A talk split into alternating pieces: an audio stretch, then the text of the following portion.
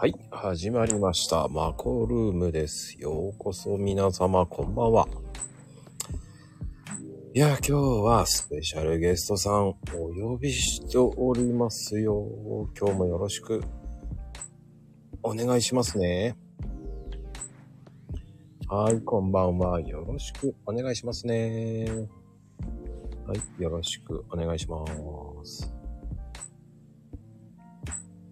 今ゲストさんお呼びしておりますね。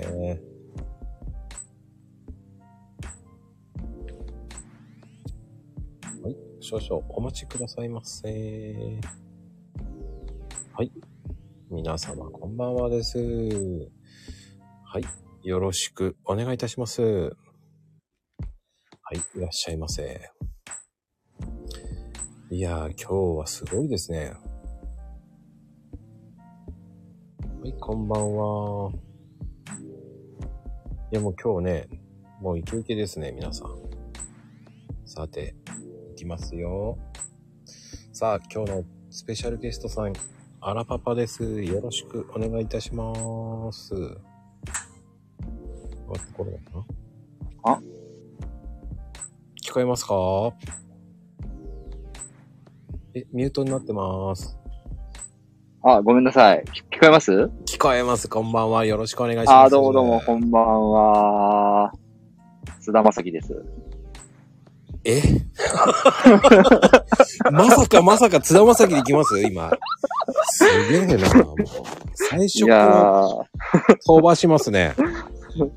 いやいや、あのーあんまりちょっと最近スタイフやってないんですけど、あんまりやってないというか全然やってないんですけど、はい。あのーやってた時は、あのーおはようございます。オールナイトニッポンの時間です。須田正樹です。ってずっと言ってたんです。あ、そうだったんですか？そう、そうなんですよ。多分本当にごくごく一部の人しか知らないと思うんですけど、ああ、それはマニアック。超、超レアです。レアですね。まあ、で、ちょっとネタが、ネタがなかったんで、須田正樹ですって言っちゃいました。まさかそんなのぶっ込んでくるとは思わなかったですよ。まあ、あの、いや、やっぱり、うん、ね、先手を取られるとダメなんで。いやいやいや、こう歴代、歴代でね、あの、ピアニカ弾いた方もいますけどね。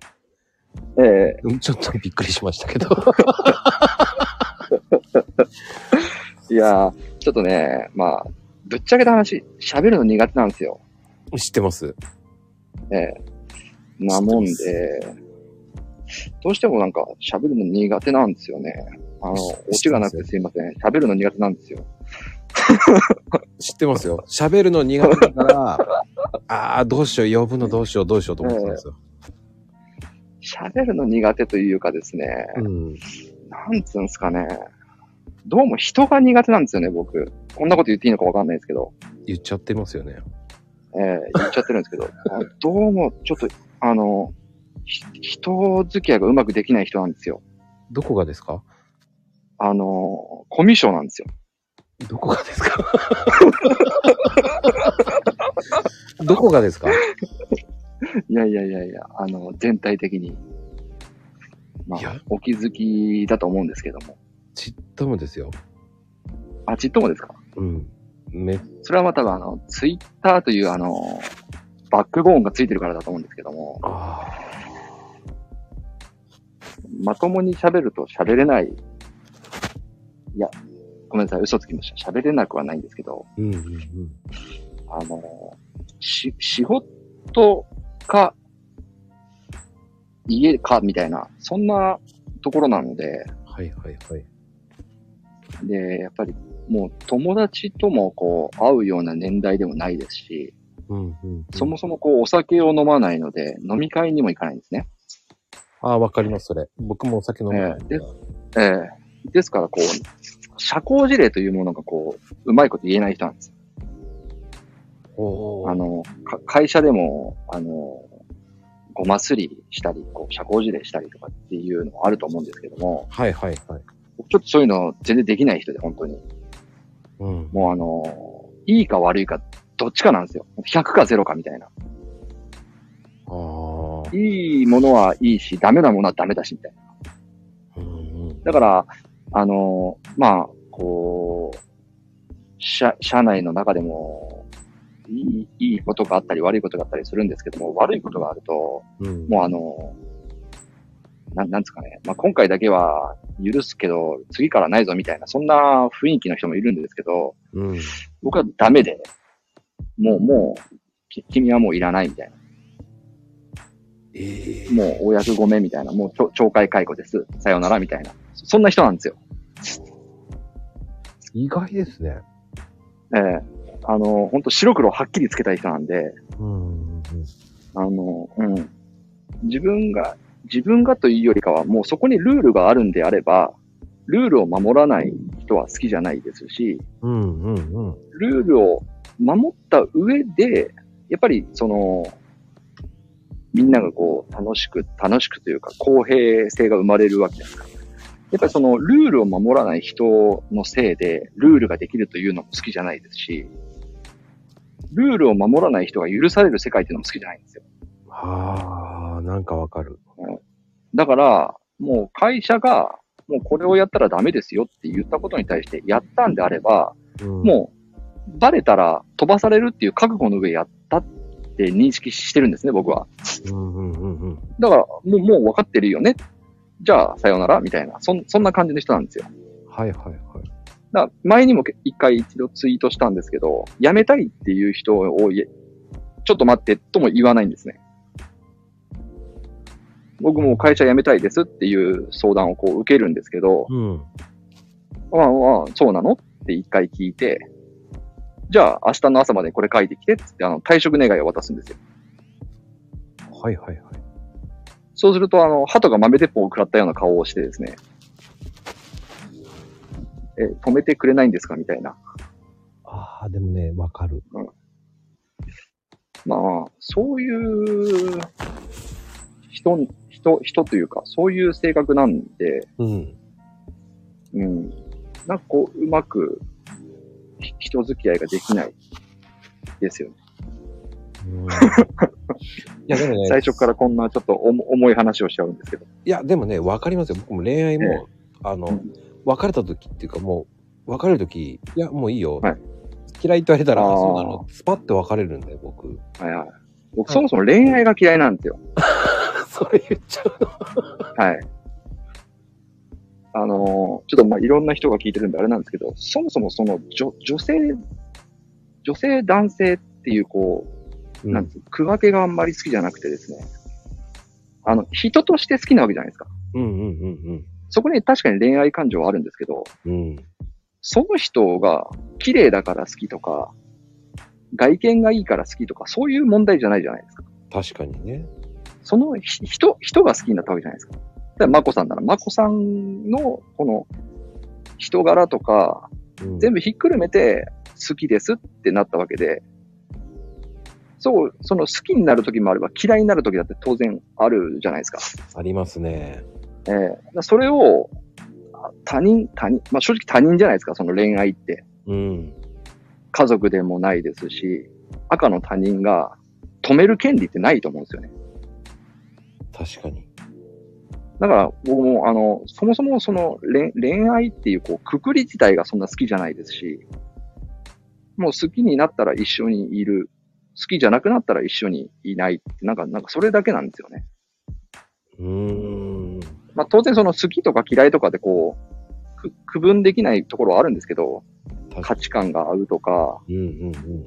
あの、一緒にいて落ち着くとか、そういうのはひっくるめてなんか全部、うん、なんか自分の居場所みたいなところはありますけど、あそれで別にじ自分がこう相手に押し付けるもんでもないですし、あ相手に押し付けられるもんでもないと思います。ーうーん。まあ、だからといって自分のやりたいことをやるとか、自分の考えを押し付けるとかっていうこともなくて、あだから僕はあれなんですよ、あの、イクメンっていう言葉が大嫌いで、はいはいはい。あの、育児するパパをイクメンって言うじゃないですか。うんうんうん。あれがもうどうしても許せなくて、あの、育児しないパパがなんか罵られて、育児するパパがイクメンってこう、もてはやされるのがどうも納得いかないんですよ。そんなん当たり前じゃんっていう。そうですね。当たり前のことなのに、イクメンっていうのもおかしいですよね。そうそうそう。なんか、なんか、お父さんがお弁当を作ったら、え、すごいですねとか、お父さんがお掃除してたらすごいですねとか、お父さんが子供と一緒に遊びに行ったらすごいですねとか、でそんなん全然すごくないけど、みたいな。うんうん、うん。そんなの当たり前だし、うんいつからそれが女性の仕事になったんですかっていう話なんですね。うん。わかります、それ。ねえそれを勝手にこう、こ子育ては女性の仕事、家事、育児は女性の仕事、ママの仕事っていうなんか固定概念があるから、うん。なんかしてやったみたいな。だから、俺はイクメンだとか、今日は子供と一緒にこんなところに行って、俺はイクメンだみたいなこと言ってる人はちょっとどうも好きになれないというところはありました。いやいや、そんなの当たり前でしょと。ね、自分の子供ですからえね。え、そう、そうなんですよ。自分の子供にしろ、まあ、子供じゃないにしろ、そんなの、だ誰がどっちの仕事みたいなところはないですから、うん。まあそういうところも、なん、なんですかね、あんまり、こう、わーってな、わーってなってるって言ったら変ですけど、そういうのに対して、うーん、な、な、なんとなくこう、いやいや、あなた違うでしょってこう言いたくなる人なんですけど、うん。まあちょっと若い、若い頃はこう、ね、気に気になったことに対しても、すべてこう、やい、刃を向けてたんですけど、まあもう今もう疲れ、疲れちゃうんで、もう丸くなったってことですよね。まあまあ簡単に言えば丸くなったんですよね。まあうん疲疲れちゃうんですよね。やっぱりこう、一つ一つの物事に対して反応してると。うん。まあそういうのもひっくるめて、まあその人なのかなって思うようにはしてますけれども、うん。うん、ただやっぱり、その、ツイッターを通して自分をこう慕ってくれる人がいるわけじゃないですか。はい、はい。そういう人たちが逆にこう犠牲に遭うと、やっぱりちょっと穏やかではいられなくはなりますよね。はあ。うん。だから例えば、ね、うーん、その、コンテンツ販売とか、その、まあ僕で言ったら Kindle 出版ですけど、そういったところでこう、若干詐欺まがいなことをされたとかっていう話を聞くと、うん。やっぱり若干穏やかな気持ちではない。まあだから、だからその人、その本人に何何かを言うとかってわけじゃないんですけど、うん。うん。やっぱり若干穏やかじゃない気気持ちは出ますけど、うん。うん。難しいですよね。なんかそこをこう、抑抑える。抑えるっていうのも難しいですし。いや、でも深いですよ。深い、深いんですよ。あの人間関係って深、深すぎるんですよ。だから逆にこう、上っ面だけでこう、接してれば楽なのかもしれないんですけど、うん。それって逆に楽しいのかなとも思うんですよね。うんうん。わかります、それ。うん。な確かにこう、たかがツイッターではあるんですけど、うん。まあ、されど、ツイッターかな、みたいな。最近ちょっと思うことがありまして、はい、はい。うんとちょっと、なんかこう、おお思い浮かんだというか、お思ったのが、もう本当に毒、毒と薬やなって思ったんですよ。ツイッターって毒にもなるし、薬にもなるなっていうのが思って、はい、はい、はい。使い方によったら、人を騙して儲けることだってできるわけじゃないですか。うん。それって騙された方からしてみたら毒なわけじゃないですか。確かに。でも、人と人とのこう、つながりで活力をもらって毎日楽しく過ごせるってななった人は、その人にとったらツイッターは薬なわけじゃないですか。うん。だから、まあ、だから何って言われたらあれなんですけど、なんか、こう、もうちょっとこう、ううまく、うん、つ使えないって言ったらあれですけど、なんか自分のこう、立ち位置を薬の方にこう持っていきたいなっていうのはちょっと最近思ってて、うん。うん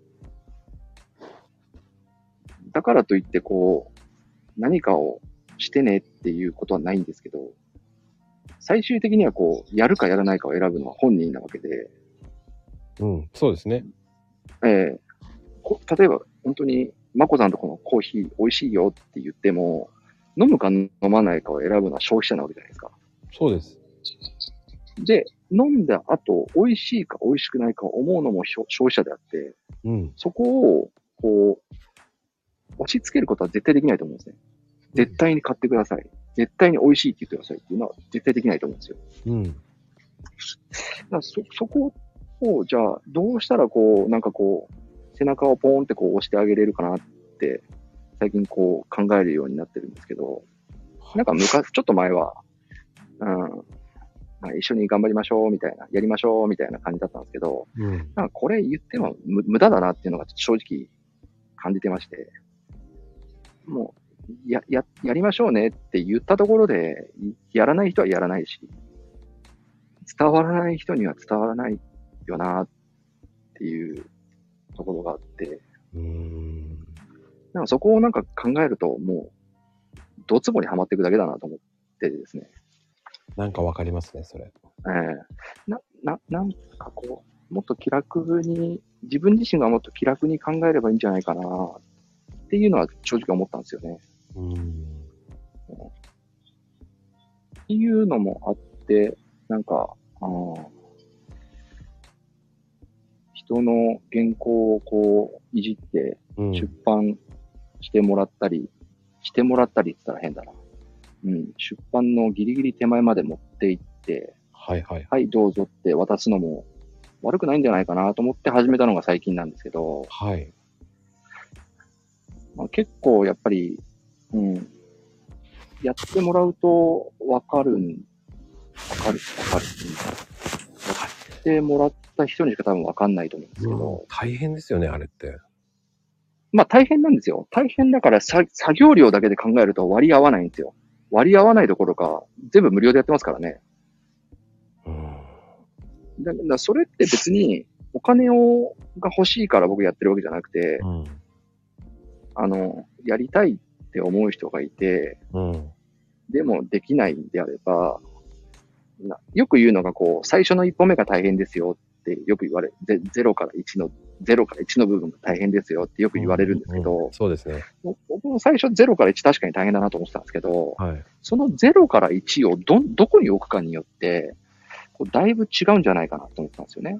例えばえっと、本当にスタートの部分を0から0だとして、したら、0から1を達成した人は1から2も辛いんですよ。確かに。知らないことばっかりなんで。うん。じゃあ今日からアメリカ行きますって言って、アメリカ行くのも大変ですし、アメリカ行ってからも大変じゃないですか。英語がわかんなかったら。うん。で、家もなかったら家も探さなきゃいけないし、英語が喋れない状況で。うん。だから1から2も大変だし、2から3も大変だし、でも楽になってくるのって8から、8以降ぐらいだと思うんですね。そうですね。最低でも1ヶ月ぐらいないと通じないですからね。そうなんですよ。そうなんですよ。だから、じゃあ逆に0から9をすっ飛ばしてやったらいいんじゃないかと思ったんですよ。うん。完全に。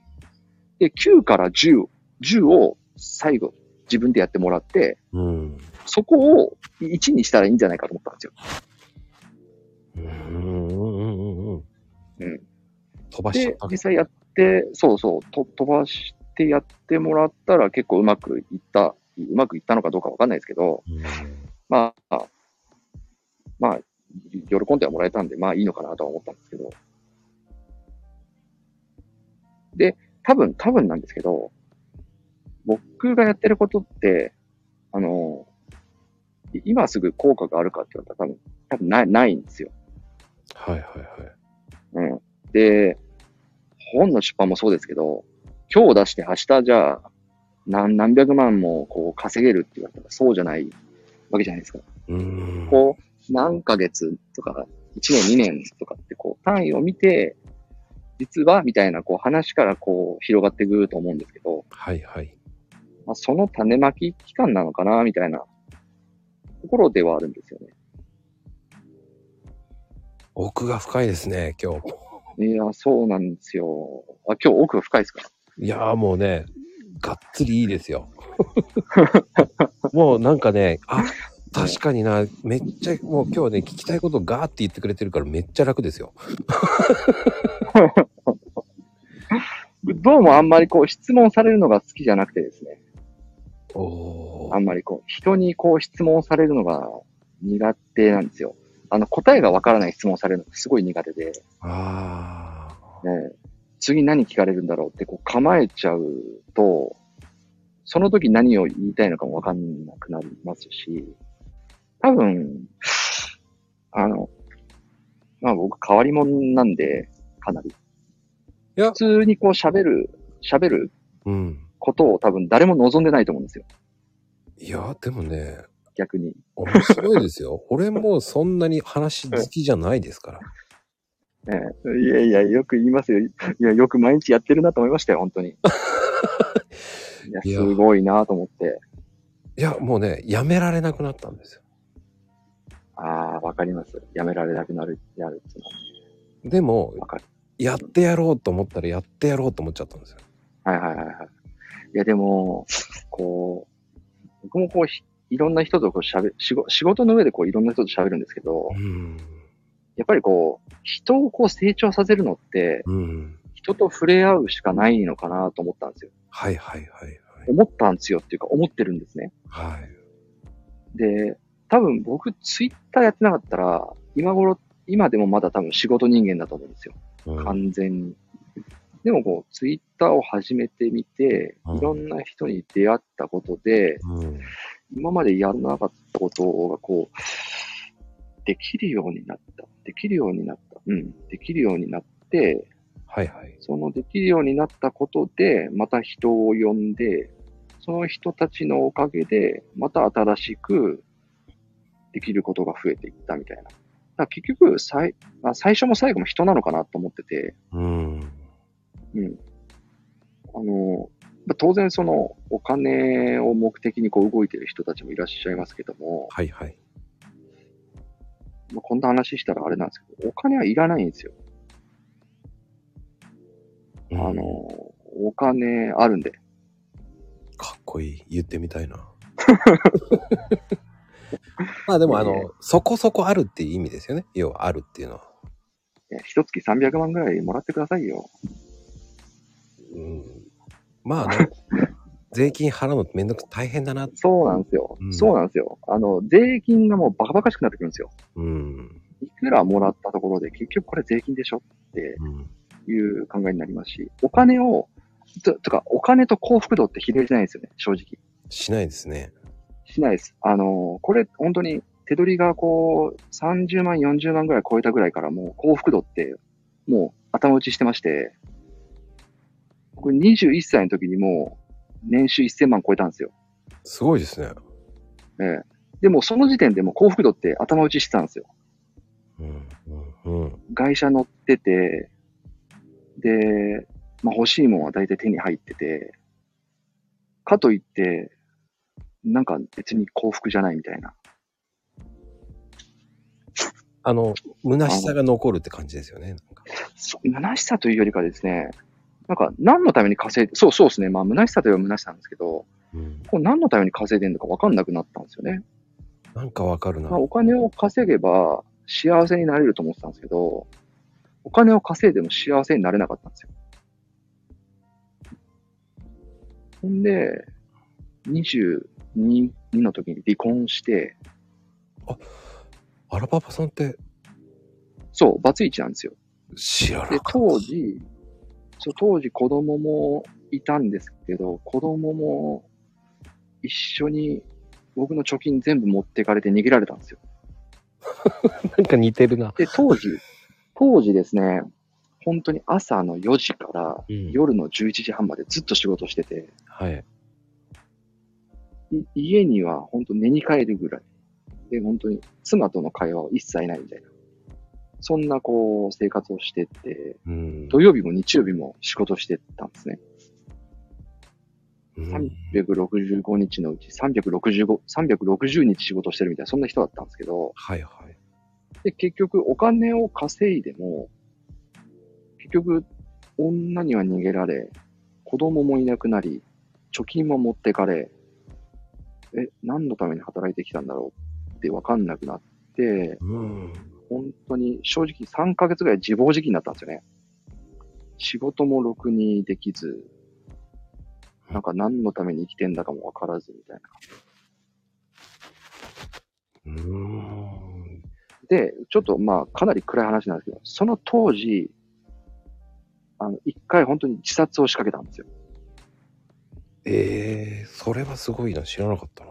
ええで、お袋に止められたんですよね。はで、お袋には何も言ってなかったんですけど、別で、別で、くら別々に暮らしてて、もうもう生きてても意味ないやと思って、もう死のうかなと思った日に、お袋から電話が来たんですよ。あ。ええたまたまですか？たまたま、はあんた最近何してんの？みたいな感じで言われて、あ。うん。いや別になんで今日電話してきたみたいな。で、仕事うまくいってんの？みたいなこと言われて、いや別にあんまりうまくいってないけど、みたいな。で、まあ離婚したのも知ってたんで、うん。まあいろいろ大変だとも一回顔出し、みたいなことをこう言われて、うん。うん。ああ、なんかあるんでしょうね。こう虫の知らせじゃないですけど、うーん。なんかわかるな。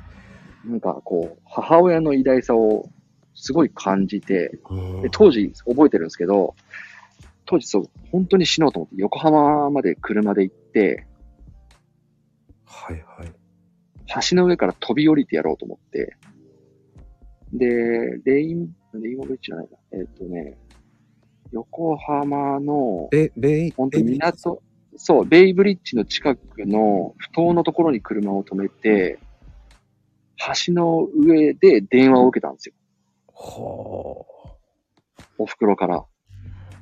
で、立って我に返って、なんか何してんだろうなと思って、なんかそこから泣きながら家に帰ったの覚えてるんですけど、あ。なんかこんな話しても、あれですよね。あ。いや、でもねただな、んか、えー深いですよ、それは。なんか本当に、そっから、うん、そっからなんかそうそう、そうお金の話に戻るんですけど、うん結局なんかこう、お金は稼いでも幸せにはなれないんだなってもう、そこでもう完全に割り切って、うん。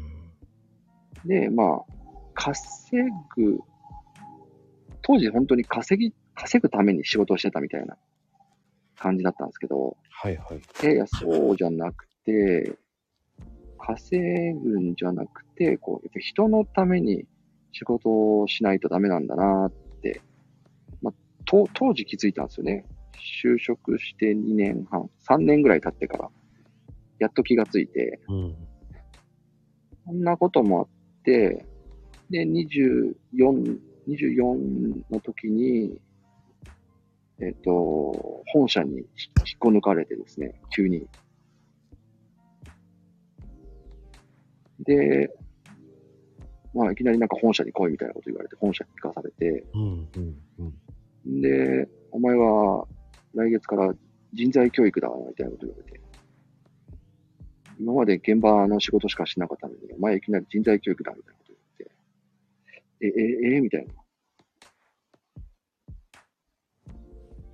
そんなこんなんで、ずっとなんか、いいろんな、いろんなでもないですけど、そっから6年、6年やりましたね。人材教育。人材育成、人材教育を。深いですね、そこまた。ええあのー本当に自分の親父と同じ年ぐらいの人たちを相手に、うん。うん。いろんな話をするんですけど、本当になんか、なんで俺こんなことやってんだろうみたいな。あ、そんな感じでしたよ。そんな風になっちゃったんですよ。で、多分それって、うん。あのー本当に死のうかなって思って、そっから1年ぐらいこう自分のいた、働いてたところで、あのーどうしてもこう、まだまだブブラックな、あのー時代ですから、うん。あのーパワハラも見て見ぬふりされてましたし、うん。何でもありみたいな、そんな状況だったんですよね。はそのに日本全体がまだそんな感じだったんですけど、あ。うん。で、うん、風通しのいい職場なんていう言葉もないですし、ないですね、その時代。うん、働き方改革なんていう言葉もないですから、そんな言葉は使わなかったんですけど、ただ、うーん、風通しは悪い会社だったんですよ。うん。本当に軍隊みたいな会社で、一番上の人間が黒って言ったらみんな黒みたいな。お前ら明日死ねって言われたらみんな死んじゃうみたいな。そ、そんな会社だったんですね。あの、どういう関係の仕事してたんですか？どういう関係？うーん、どういう関係？営業関係ですね。建築の営業とかそういうのあるんじゃないですかなんか。建築ではないですね。普通の営営業です。ああ。だからもう、もう数字が全てですからう、ーん、確かに営業はもう売ってなんぼだから。そう。で、あの、競合他社に負けてたら許されない、そんな時代だったんで、まあ、もう、帰ってこなくてもいいから数字持ってこいみたいな、なんかわかる。そんな感じで、ただ本当にこれってこれでいいのかなって思ってて、まあ、妻にも逃げられて子供もいなくなったけど。じゃあ子供にお父さん何し、仕事何してんのって言われたときに、ここに働いてる人たちのお父さんたちは、自分の子供たちに胸を張ってお父さんこういうことしてるよって言えんのかなと思って、言えないですそう、言えないじゃないですか。よ。うーん。それっていいのかなって思ったんですよ。うんうんうん。なんか、これ絶対良くない気がすると思って。で、なんか本当ジャンヌ・ダルクじゃないですけど、一人でたった、戦ったんですよね。僕、その時に。会社とですか？もう、会社と。ああ、勇気ありますね。、その時に本当に一番上の人たちが、あの、もう黒って言ったら黒って言わなきゃいけないようなところにうん。入っていって、いや、これはおかしいと思いますと。いい、い直談判しに行ったんですよ。はい。そしたらもう、ボッコボコです。フルボッコですよ。本当に。おめえ何言ってんだみたいなこと言われて、胸ぐら掴まれて、蹴られ殴られ、もうね、何でもありの状態で、そんな状態だったんですか？そんな状態だったんですよ。でもここれは良くない、絶対良くないと思って、でじゃあ自分のいる組織だけでもまともにしてやろうっていう、こう、思いもあって、うん。まあ、当時こうリーダーみたいな立場だったんで、僕僕も、その組織の中では。うんうん。で、その自分の部下に対して、まあ、こう、こういう話をして、本当に自分のお父さんと同い年ぐらいの人たちに、僕こう思ってますみたいな話を一人ずつしていって、はいはい。お前何言ってんだクソガキのくせにみたいなことを言われるわけですよ。当時23とか24ですから。はあ、でも、うん。すごい。お前は上にから言われたことだけやってりゃいいんだよみたいなこと言われたんですけど、うんうん。いやいや、それでいいんですか？みたいなことを、もう、ずっと言って、結局2年ぐらいずっとそれやったんですよね。1年半ぐらいかな。普通の仕事しながら、ずっとこう、いろんな人と喋って、新しい、だから新入社員とか中途採用とかも入ってくるんですけど、辞めちゃうんですよ。そんな会社なんで。うんうん。出入り激しい3ね。ヶ月。そうなんですよ。3ヶ月とかでこう辞めちゃうんで、ただ万年人材、人員不足みたいな会社で、常に人が足りないみたいな。はあなんかわかる。だから、どっかで誰かがこう、歪みを受けて嫌な思いをして、で、その人がまた辞める。そうするとまた別のところに歪みが出て、また辞めるみたいな。で、新しい人入れてきたけど、そんな歪みのある会社だから、入ってきたけど辞めちゃうみたいな。そんなのがずっと続いてて、これはやっぱ良くないと思って、うん。僕あの、一回本の中にも書いたんですけど、その、社員のマニュアルを作り直し、作り直したんですよ、一人で。それもすごい。業務の、業務の流れをもうゼロから全部組み立て直して、全部紙に書いて、この時こうする、この時こうするみたいな。誰が新人を教えても同じぐらいのレベルまで育つような、こうなんか仕組みを作ったんですよね。すごいですね。で、その手書きのマニュアルみたいなやつが、うん。たまたまこう、本社の方に流れてって、で、当時のこう役員が、おこれはいいみたいな話をして、これを全国に広めろみたいなことが始まったんですよ。はあ。、で、じゃあこれ誰が作ったんだみたいなとこ僕の名前出て、で、そいつを呼べと。で、急にこう人材育成のところに抜擢されちゃって、もうそこからもう全国津々浦々ですよ。いろんな店に行って、いろんなこう事業所に行って、うん。あの、事業、一週間こう、出張して、その事業所を見て、良くないところをもう洗いざらい出して、その、その事業所にいるトップの人に、あなたの店はこうですと。だからこうしてくださいみたいな。もう叩きつけるわけですよ。はいはいはい。と当時本当に25とか26ですよ。はそんなやつが、いきなり来て、あなたの店は最悪ですみたいなことを言って帰ってくるんですよ。あ でも、当たってるから何も言えないんじゃないですか。そう、そうなんですよ。でも、やっぱりこう、あの、反感は買うんですよ。うん、あうん。お前何言ってんだよ、うちの店も知らんくせに偉そうなこと言ってんじゃねえよ、みたいなことをこう言われるんですけど、うん。いやいや、偉そうなことは言ってないと。偉そうじゃなくて、お前が間違ってるから俺が正しに来たんだと。もう、本当になんか、途中からなんかもう、自分のキャラがもうわかんなくなってきて、ただ、ここにいる奴らは多分全員敵だってもう認識したんですよ。途中から。はあ、はあはあ、あのー従業員を辞めさせる人間は全員敵だと。うんうんうん。会社から僕はこう、従業員を守るために新しいえー部署に抜擢されて、全国飛ばされてるんだったら、うん。それなりの、その、行動をしなきゃいけない。こう、もう、スイッチ切り替えたんですよね、正直。うん。で、やっぱり、そっから本当になんかもう、まあ当然その、知らない人ばっかりなんで話す人は、あのーこの人がどういう人かも知らなければ、どういう考えでそういうことをしてるのかも知らないので、んなんでそういうことをしてるんですかみたいなことを聞いても理解できないんですよ。あのーもう世界が違いすぎて。うん。やっぱり、うん。結局だから人が足りなくなって困るの誰ですか？って聞くとみんなやっぱり困るの自分ですって言うんですよね。うん。じゃあなんで従業員辞めさせるんですか？なんで従業員を苦しめるんですか？それをあなたは理解してますか？って言うとみんな理解してないんですよ。うん。うん。うん。下の方からはそういう報告が来てないってみんな言うんですよね。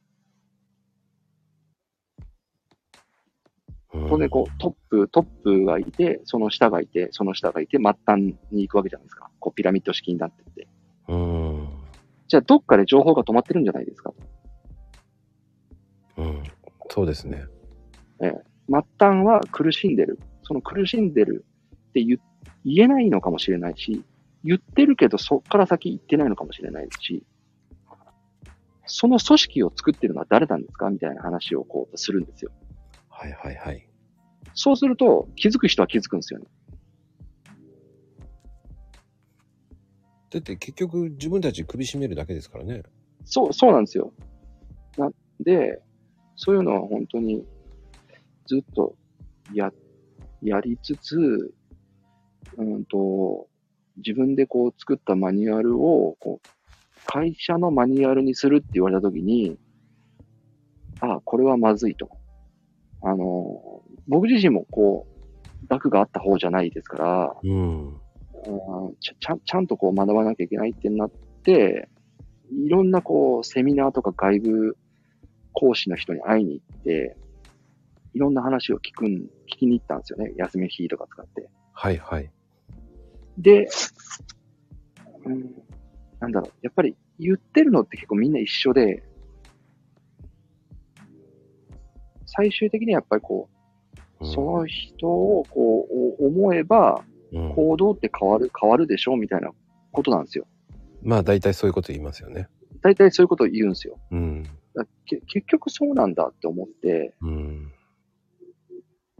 で、なんか、思い返してみると、なんか小さい頃に、親父もそんなこと言ってたなと思って、どんなにこう、あの、悪さしてもいいけど、人には絶対迷惑かけんなとうん。僕も言われました。いう、うん、言われたんですよ。あの、万引きしてもいいし、喧嘩してもいいし、もうバイク乗って好き勝手やってもいいけども、絶対に人様には迷惑かけるなと。わかります、それ。で、悪いことしたらごめんなさいって言える人になると。うん。で、してもらった恩は絶対返せって、こう、この3つだけ言われたんですよ。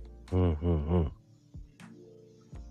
もうそこがもうこうリンクして、あ、やっぱりこう、え人のためにこう動けばいいいいんだって思って、そこからなんかもうか稼ぎたいっていう、お金を稼ぎたいっていうところはもう度外視で、うん。だから最終的には、うーんと、新しく入ってきた人とか今いる人たちを満足させるように、満満足って言ったら変だな。あんと、うん、胸張ってこの会社で働いてますって言えるような社員になってくれればいいのかなって思い、思ったら、うん。あ、じゃあもうやること一つだな、みたいなところになりまして、うん。で、なんだかんだ言っても、あれなんですよ。あの、うちの会社従業員10 11万5千人ぐらい今いるんですけど、すごいですね。僕一応トップ10に入ってるんですよ。そんな人だったんですね。ええ、実は。Kindle やってる場合じゃないですよ。いや、あの、ほとんど秘書がやってくれるんで仕事。はあ。で僕の仕事もほとんど変わってまして、今本当にその会社の、なんですかね、あの、承認ばっかりなんですよ。新しい、えっと、アプリを作りますとか、新しいシステム作りますってなった時の、この、使用書とかを見て、お金がこれだけかかります。承認しますかしませんかみたいな。もうそんな仕事ばっかりなんですよ。ああ、そんな感じありますよね。それを押すみたいな。そうです。で、もう全部もう、今も本当紙が、紙じゃなくて全部電子で飛んでくるんで、うん。もうメールでバカスから飛んできて、まあ、ワワークフローみたいな感じなんですけど、で、承認して、次、社長が承認して、はい、おしまいみたいな、そんな感じなんですよね。ワークフロー、大塚紹介ですね。はい。あまあ、大塚商会ではないですけど、自社で作ってるやつなんですけど、ああ、そうなんですね。でも、ええワークフローって言うとなんかね、大塚紹介を思い出しちゃうんです大塚商会ですよね。で、もう本当に、あのー全国の管理職が今大体2000人ぐらいいるんですけど、2000人が大体毎日こう、毎日決まった時間に、その日の報告を打つ、メールで打ってくるんです。打つメールというかこう、システムが、報告システムがあって、うん。今日、今日の出来事みたいな、この日記みたいなのを送ってくるんですよ。日報みたいな感じですか？日報、そう、日報を次の日の朝、こう、からこうずっと見て、その傍らこう承認業務をして、うん、あとは新しい、うん、とシステムを作るときに、か会、オンライン会議にこう出て話を聞くとか、そんな感じなんですけど、うーんだ。からもうあの、全然人と会わない、会わないんですよね。会社に呼び出されるときは大体もうあの、社長の運転手なんで、もうそこまで行って、行っちゃってるんです そう、そう、そうなんですよ。なので、まあ、本当に、なん、なん、え、こんなんでいいのかなみたいなところがあるんですけど、でも、やっぱりそこまで行くのに苦労してるじゃないですか。苦労はしましたね。だから今のポストがあるんじゃないですか？だ今、今、今も楽、楽ではないんですよ。うん。まあ楽っていうのはちょっと語弊ですけどね。ええ僕がこう、じゃあ承認って押したら、承認なんですよ。会社として承認なんですよ。うん。だから、責任の重さはこう、重くなってはきてるんですよね。うーん。ついこの前もちょっとあの、あの、めくら版を、をまあ、メクラ版を押して大問題になっちゃって。ええ まあ、本当に、本当に分かんなかったんですけど、そう、まあ、あるあるですよね。LINE、LINE あるじゃないですか。うん。まあその会社で使ってるこの LINE のアイコンが、LINE 社のアイコンじゃなかったんですよ。はあ。で、で、LINE に訴えられて、ええ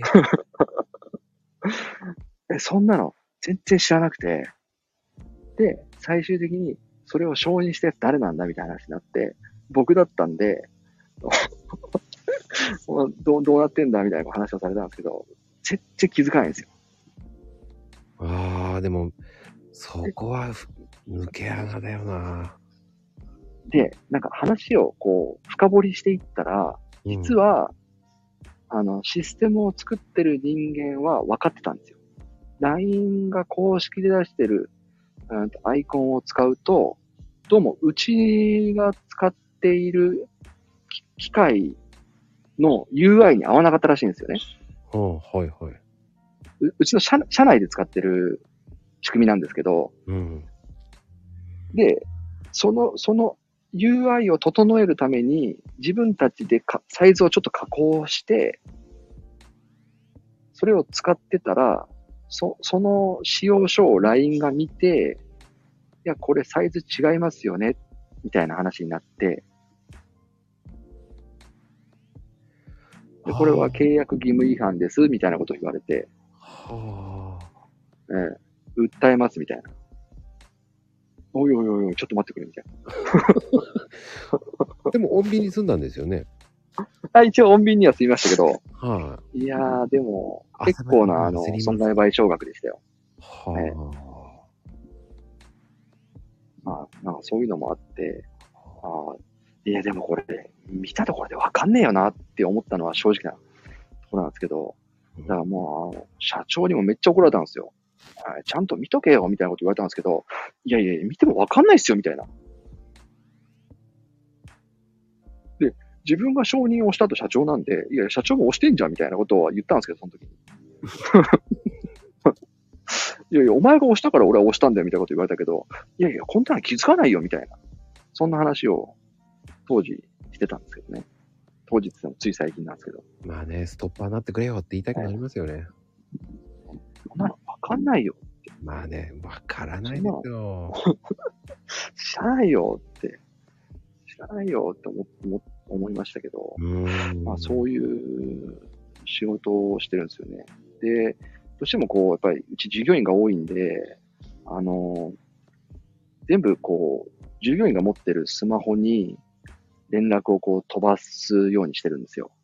うん、うん、うん。なので、あの、新しいこうアプリを導入したり、運用ルールが変わったりすると、全部こうスマホに通知が行くんですけど、で、えっ、と、マニュアルとかも全部電子ブック化してて、あの、もう自動的にこうダウンロードされるようになってですね、日付が変わると。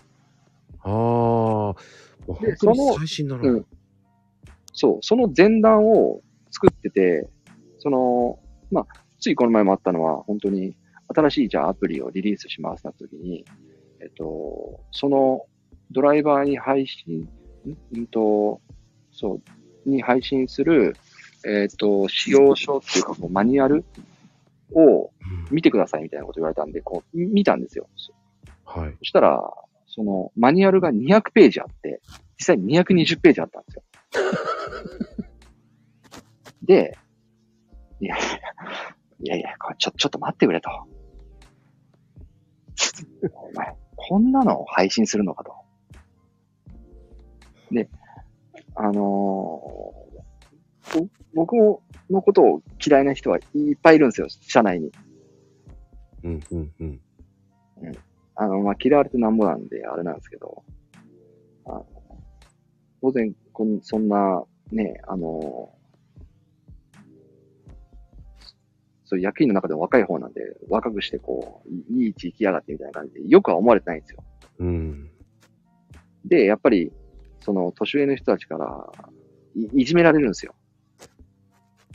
いじめられるって言ったらあれですけど、まあまあまあ、かかわいかかわいがら、えー可愛がられるんですけど、でやっぱり敵、敵になる人はやっぱりいて、もう、もう、その220ページのマニュアルを見た瞬間に、まあ大体こう誰が作ったのかこう分かったんですけど、まあこう誰が、誰が作ったんだと。そうするとやっぱり誰、言わないわけですよ。そ、そこ、そのオンライン会議にいるんですよ、その人は。ああ、その作った張本人はいるんですけど、あ、じゃあ私ですってこう名乗り出ないんですよ。いやらしいですね。そう。じゃあ、じゃあ、聞く、じゃあ、あな、じゃあ、どこの部署が作ったんだと。で、じゃあ、そこの部署です、みたいな話をして、じゃあ、そこの部署たちの人たちに、で、あなたたちに聞きますけど、こんなマニュアルを、あなたたちは見たいと思いますかと。うんい。きなり朝、朝ね、出勤してきて、自分のスマホに220ページのマニュアルが飛んできたら、仕事を始める前にそんなの見ますかと。だから、誰も見ますと言わないんですよね。うん。当然。ねじゃあなんでこんなの作ったんですか?やっぱりその、若干細かい機能だったんで、必要だと思いましたみたいな話が出たんですけど、うん。いやいや、必要なのはわかりますけど、必要なのと、あのー配信しなきゃいけないのって違うじゃないですかと。うん。うん。うん。うんだから、ちょっと申し訳ないんですけど、この220ページのマニュアルはもうあの5ページにまとめてくださいって言ったんですよ。それが本当に配信の2日ぐらい前だったんで、2日後には配信しなきゃいけないんで、もうこれをもう、もう分かりやすくまとめて、5ページにまとめてください。でそれを電子ブック化して配信しますんでっていう話をして、で、当然やっぱ5ページなんかもう無理ですって言われたんですよ。うん。それはそうですよね。220枚を5ページですからね。で、まあ、バーってこう、その後見て、まあ、でも必要なとこってこことこことここだけだよな、みたいなところをこう思ったときに、いや、ちょっと待てよと、これ3ページにまとめられるぞと思って、で、自分のことを多分大嫌いだろうなって思う人のその部下を呼び出して、うん。ちょっとちょっとみたいな。ちょっとこれとこれとこれでまとめてくんないみたいな話をして、で、あの、あいつは俺のことが嫌いだから、あいつには言うなよって言って、で、次の日の朝それをもらって、それを配信したんですけど、うん。そしたらあたかも、そその、僕とその、それの部下とのやりとりは知らないんで、その僕のことを多分大嫌いだろうなってやつは、あの、あたかも自分の手柄のように、こうしてきましたって言ってくるわけですよ。まあ、なんか腹立ちますね。そうそうそう。いや、でもこれって僕があの子に言った内容だよね、みたいな。でそれをあなたが受けて、あなたが今ここでこう言ってるよね、みたいな。ことは言っ思ったんですけど言ってないですよ。うん。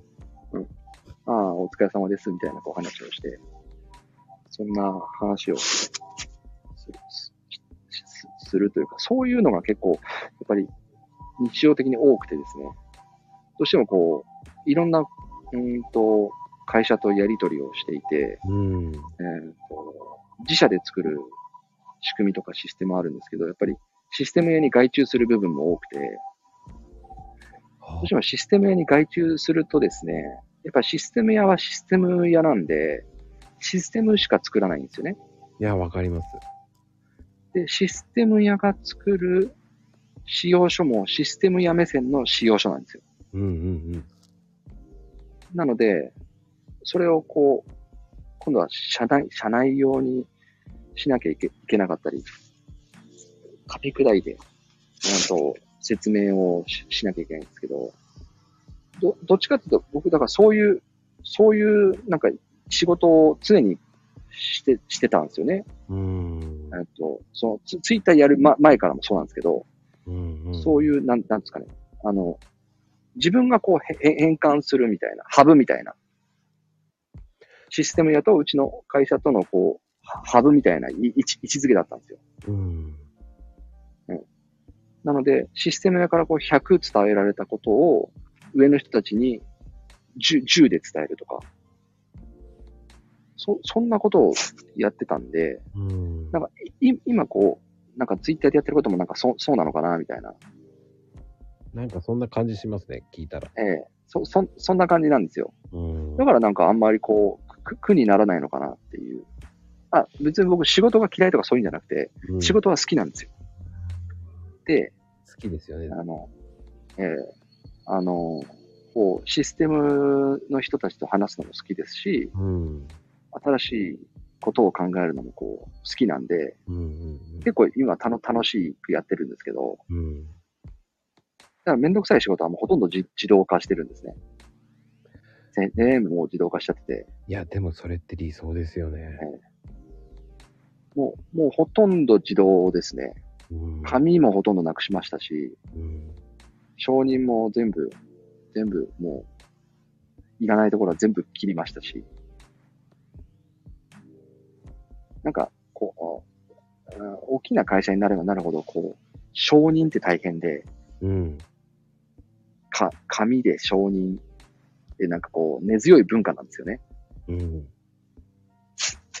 そそういうのも、こう、なく、なく、やっとなくなってきたなっていうところもあって、うん。ただ、まあ、まあ、人が多いんで、問題は常にこう起きるんですけど、いや、起きますよ。少なくても起きますからえ。えああ、なんでこんなにこう、何にもなかったなって日がないかなっていうぐらい、毎日、諸問題が起きるんですよね。うん。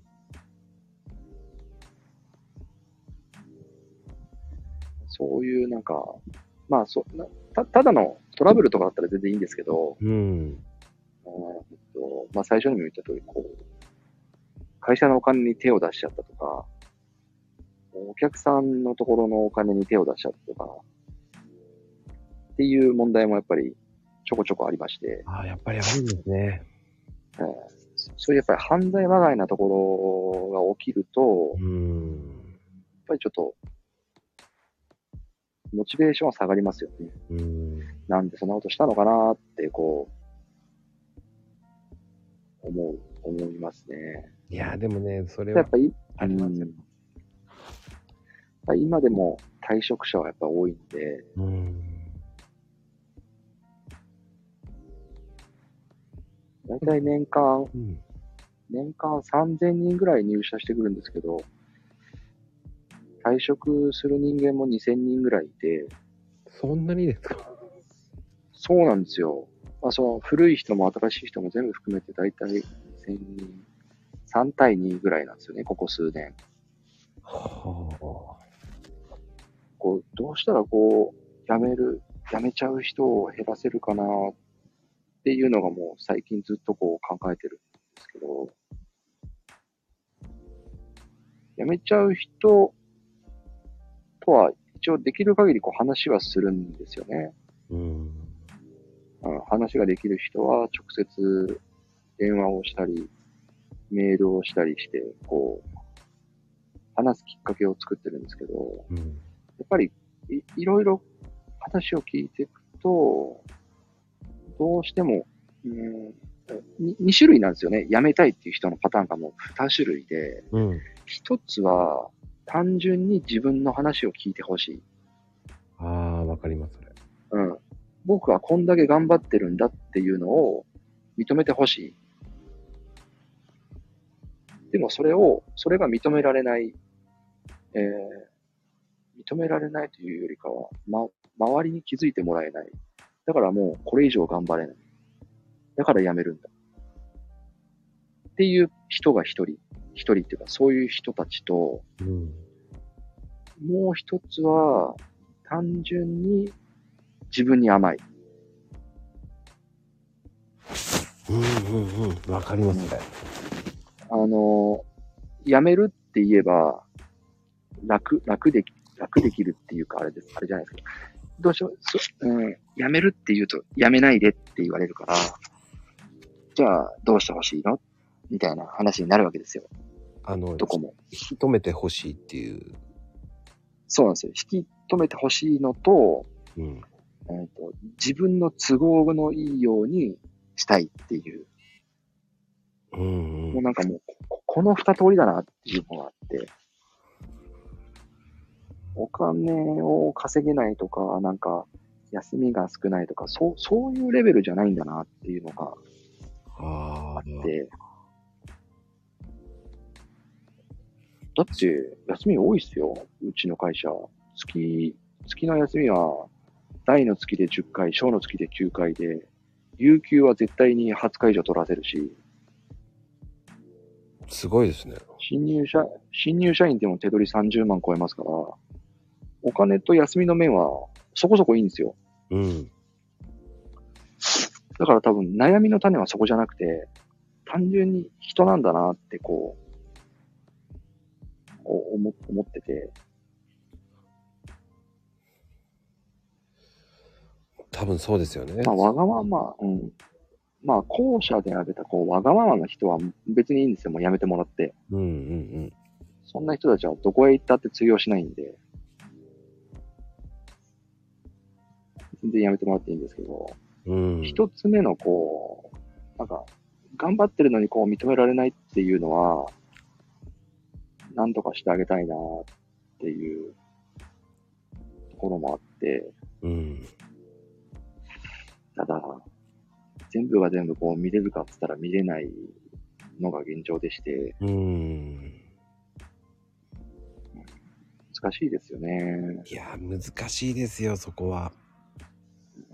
かといって、じゃあ、こう、辞めさせないように、ちゃんと従業員見てあげてくださいよっていう、こう、み見てほしいんですよっていう思いを持ってみんな接してくれるのかって言ったら、そこもそうじゃないわけじゃないですじゃないですか。うんうん当然上にいる人たちも、わがままな人たちがいて、はいはいはい。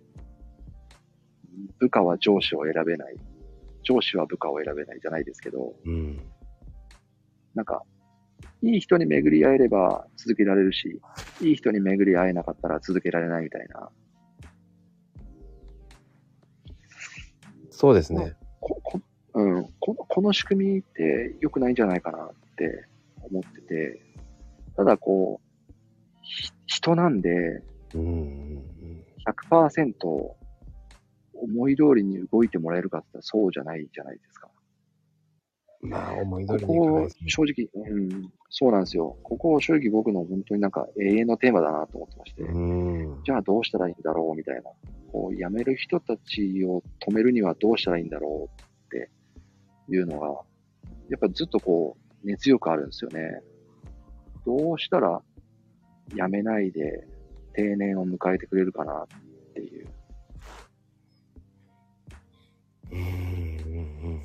かといって、こう、なんか、いろいろんなことをこう、与えすぎるのも良くないと思ってるんですよ。うん。うん。例えば、例えば臨、時ボーナスを、ボボーナスの回数増やしますよ、みたいな。そういうのじゃないと思ってるんですよね。まあね、お金じゃないっていうのもありますよね。そう、そうなんですよ。あなんか難しいなぁみたいな。なんかあります？なんか、なんか、なんかあります？こう、こう、こう、こうあったらいいのに、みたいな。なあのん、かありますって言われてもわかんないですよね。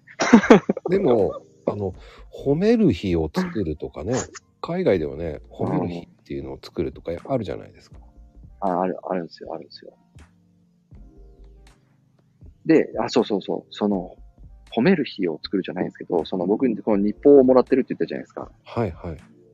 その日報をもらってる中、中身を、その、自分の部部下に対して褒めた内容を入れろみたいなことを言った時もあったんですけど、うん。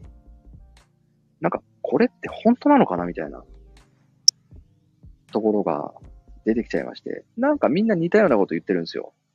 今日はこれこれこういうことを言って褒めましたみたいな。ああ、作業。みんな似たようなそうそうそうそう。なんか褒めることが作業になってないかなと思って、日報に褒め、褒めな、褒めることを書かなきゃいけないから、とりあえず褒めてるみたいな。それって褒めてないじゃんみたいな。うんうん思ったんですよね。うんと、褒めるって、その人のことを見てないと褒めれないじゃないですか。うん。そうですね。ね、いつもと違うことをしたり、なんと、本当にその人が頑張ってると思うからこそ褒めれるわけであって、うん。あの、クララが立ったじゃないですけど、立たないと思ってたクララが立ったからクララが立ったって褒めたわけじゃないですか。うん。でもそれってクラクララを知ってたから褒めれたわけじゃん。クララが立てないことを知ってた人がクララが立ったのを見たところで褒めれないわけじゃないですか。うん。これは違うなと思って、やめたんですけど、ほんと3日ぐらいでやめたんですけど、褒めるの入れるな、みたいな。あの、文章だからじゃないんですか？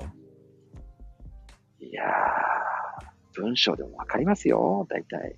あの、文章じゃなくて、面と向かって褒めろって言った方がまだいいと思うんですけどね、リアルで。あー。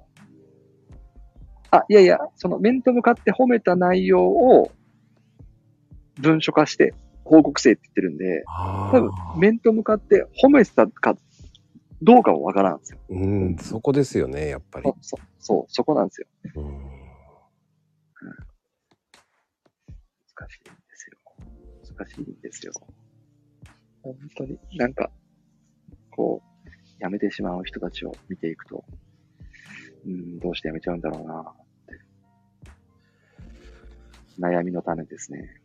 まあでも、大きくなればなるほど、ほん、出入りは激しくなりますからね。そう、そうなんですよ。うん、じゃあ、その大きくなればなるほど出入りは激しいから、それでいいのかって言われたらそうじゃなくて、僕あの、ヤフーとかグーグル行った時に、あの、ヤフーとかグーグルの上の人たちと話した時に、退職者の数を聞いてびっくりしたんですけど、うん。あの、うちの会社の半分以下だったんですよ。うん。ヤフーとかグーグルって。楽天もそうだったんですけど。で、ななんでそんな辞めないんですかみたいな話をした時に、やっぱりこう、うんみんな同じこと言ったんですけど、その職場全体が風通しがいいって言ったんですよね。うん。多分、僕は他の会社の人たちに何か、あなたの会社は風通しがいいですかって言われたときに、自信を持って風通しがいいとは言えないんですよ。風通しが良くない場所も絶対あるんで、でも3社とも、うちの会社は全社を通じて風通しがいい会社ですって言い切ったんですよ。ヤフー、グーグル、楽天、この3つ。やっぱり、社長がいろんなとこ見てるからですかね、やっぱ。で確かに Google は本当にすごかったんですよ。あの、社内の雰囲気が。すごいですよ、あそこでも。あそこすごいっす。あの、席もいろんな席、自分で好きな席。あ、そうそうそうそう。うん。マルチなんですよね。う。うん。あの、席が決まってない席って、まあ、ゆ有名なんですけど、あれ。うん、どこに座っても仕事ができるっていう。で、会社もめちゃくちゃおしゃれなんですよ。そう、めちゃくちゃおしゃれ。めちゃくちゃ綺麗。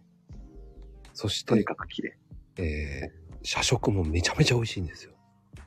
社食、社食、社食有名ですね。社食食べれなかったんですけど。僕食べたんですけど、うまっと思いました。食べた、食べました？こんなとこ、うまっと思いました。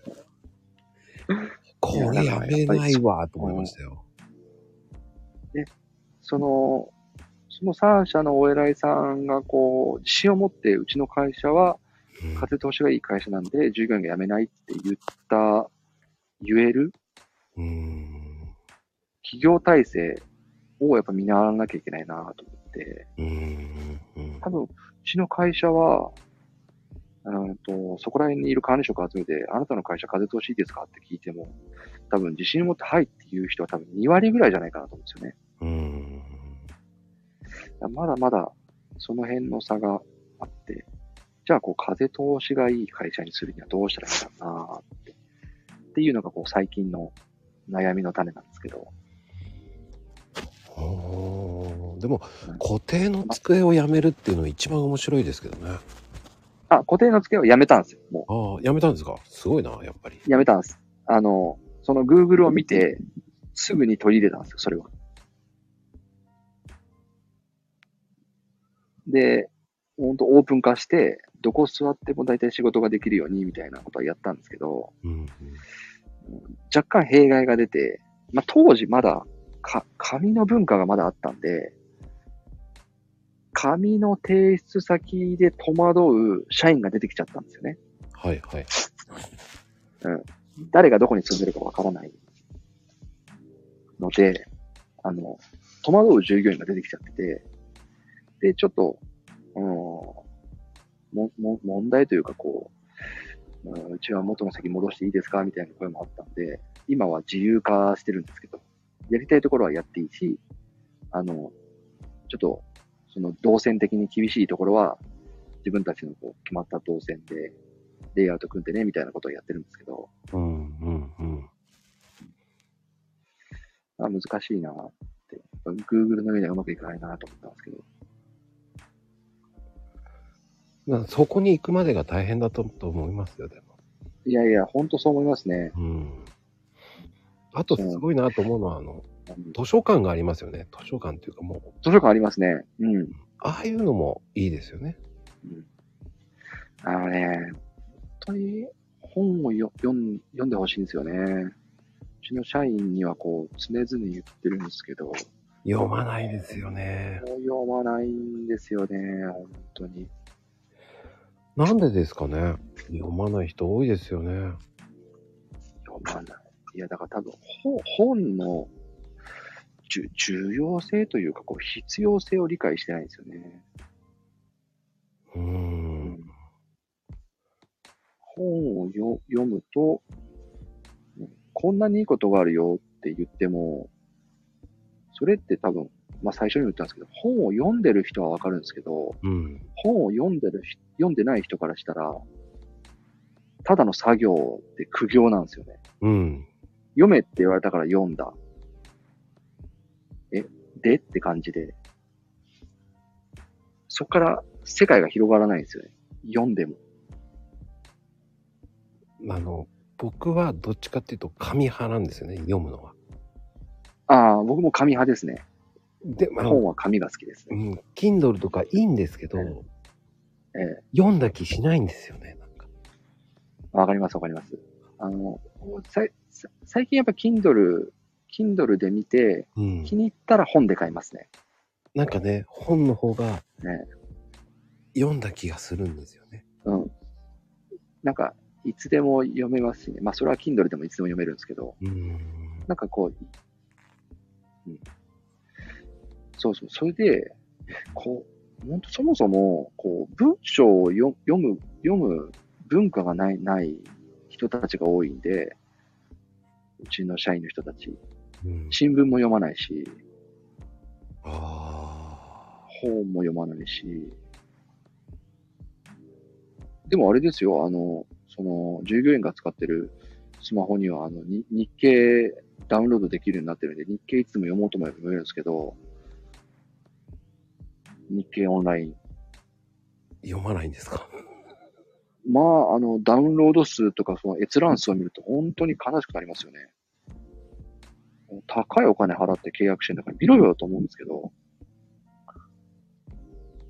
数万ってあるスマホのうち、日経オンライン見た人、な、何十何とか。それもおかしな話ですよね。全然、全然見てないじゃんみたいな。いや、読みなさいと思うんですけどね。そうそう。でも、読めとも言えないわけじゃないですか。多分、その人たちに、読めって言ったところで、あの、読まないだろうな読んだところでわかんないだろうなっていう思いもあって。で、で、日経オンラインは一応継続してるんですけど、はい。あの、社員だけがこう見れる、社員用のサイトがあって、そこに、えっと、僕毎日コラムを書いてるんですよ。ええー、それもやってんですか？すごっ。そう、そうなんですよ。で、書けよみたいなこと言われたら、社長にこう言われて、なん、なんで俺が書くの？みたいな話になって。で、いやいや、お前どうせ暇だろ？みたいなこと言われて、毎日、毎日書いて、毎日お前ドライバーに読ませろよ？みたいなことを言われて。で、やってるんですけど、全然、全然読まれないですよ。それも悲しいですね。あの、最初は、こう、閲覧数がわから、わからないようなサイト構造だったんで、うんと、どれぐらいの人が読んでるかわかんなかったんですけど、これどれぐらいの人が読んでるかわかんないと、あの、直しようがないなと思って、見れるようにしたんですけど、まあ見れるようにしたら、まあがっかりですよ。もうちょっと読んでくれてるのかなと思ったら、全然読んでくれてなくて。てか、そもそもサイトにすらアクセスされてなくて、ああ、でも、なんですかね。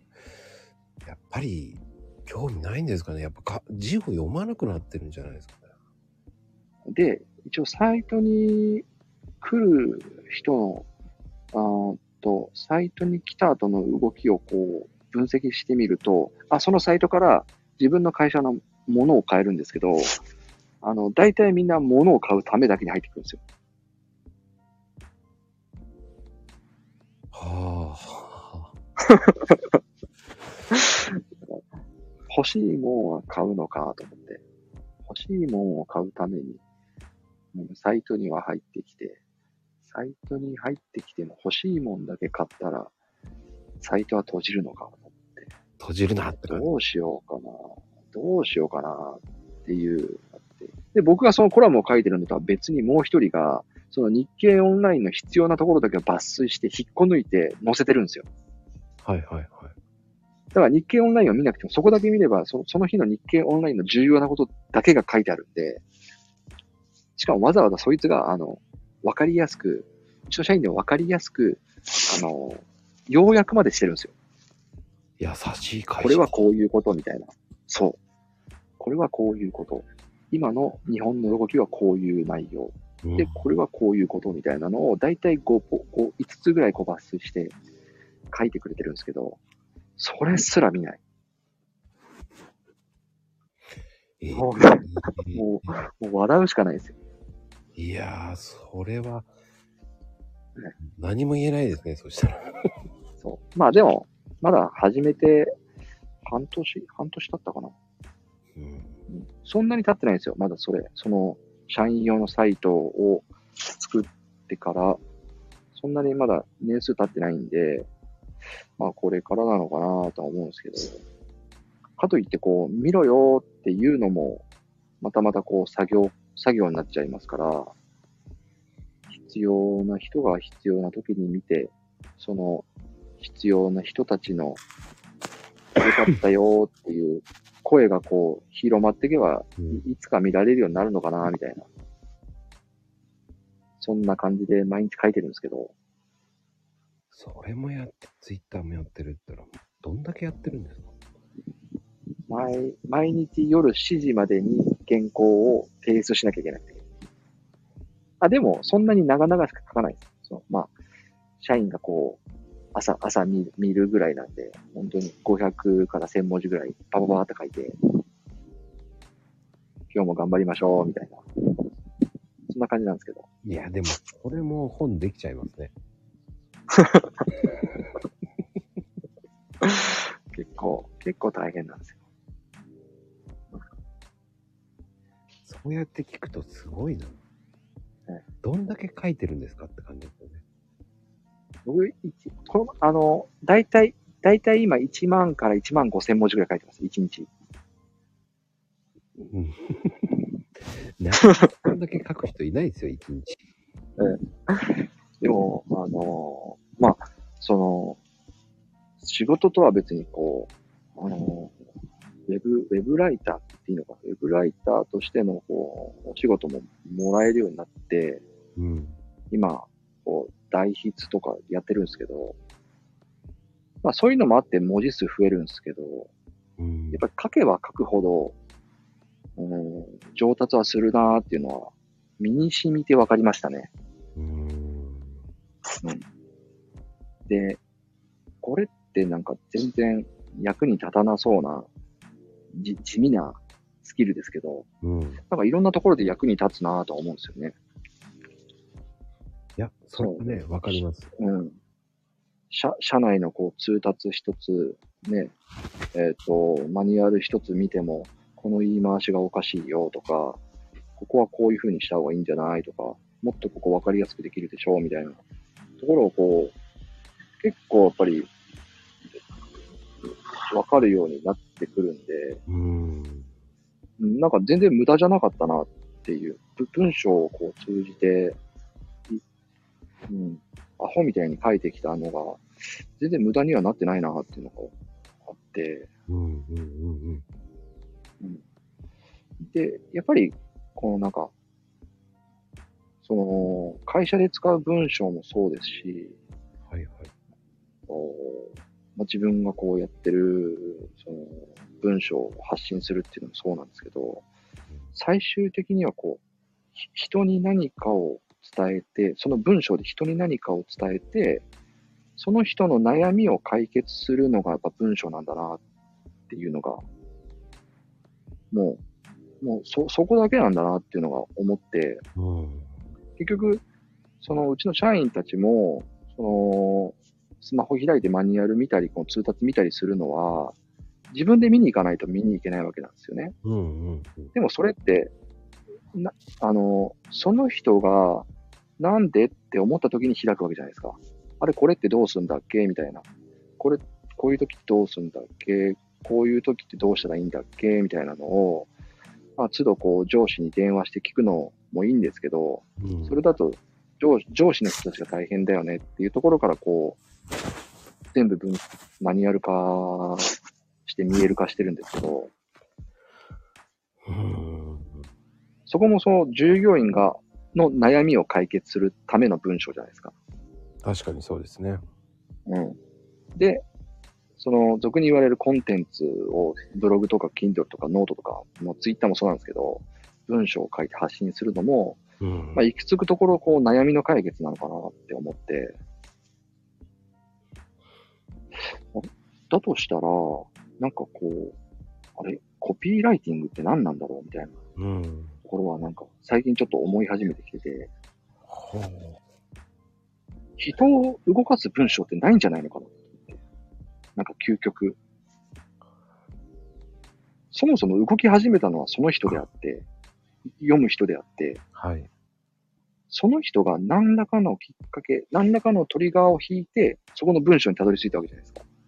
確かにそうですね。その人の悩みが解決したかどうかはその人しかわかんなくて、うん。だから、なんか、人を動かす文章ってなんか、そもそもないんじゃないのかなって、うん。思最近ちょっと思い始めてて、なんか、コピーライティングっていう言葉に踊らされてただけなんじゃないのかな、みたいな。はあはははは。で、なんか、思っちゃったんですよね。深いな。え、でもなんか、結構、僕自分でこう、Kindle を出すときに、はい。僕のそのウェブライターをやってる人の仲間の先輩の人に見てもらうんですけど、はいはい。結構やっぱ直されるんですよ。こここうした方がいいよとか、ああした方がいいよみたいな。でも、みんな、あの、共通してるのは、あのなんつったほ本当にこう、ププロのライライターで、プロっていうか、ライター業務を仕事にして稼いでる人もいるんですけど、そのその中には。あの、ほんとシンプルなんですよね。えっと、直される文を見ると、本当に、本当に一言シンプル。シンプルなんだけど、意味、意味が伝わるみたいな。あ深、深いんですよ。多分その、マコさんだとこう、コーヒーだと思うんですけど、はいはいはい。ココーヒーも、うんと、なんか、いろいろいろ、じゃあ、ま、混ぜて飲みますか？みたいな話よりかは、なんかもうシンプルな豆でシンプルな飲み方が美味しいよみたいな。なんかそんな感じなのかな。うん。なんか僕ちょっとそのあんまりコーヒーの豆によって味の違いがよくわかんないですけど、味の違いがわからない男なんで。いや、意外と飲んでいくとわかります。本当ですか？あの、本当に分かっていきます。ファミマのコーヒーは美味しくないっていうのは分かってるんですけど。それが分かれば分かります。そうなんですか。なんか、タリーズ、この前、あの、ちょっと豆がなくなって、タリーズとスタバと、あの、スーパーで、えっと、買ってきたやつを3袋買って飲み比べてみたんですけど、全部同じでしたよ。焼き方が一緒だったらあんまりわかんないですよ。深入りだったらわかんないですよ。ああ、深入りだったのかな。深入りはわからないと思うよ。深入りはわかんないですか？うん、だって、どんな豆焼いてもわかんないですよ。うん。だ普通じゃあ、の、深入りを買わない方がいいんですね。あんまりおすすめしないです。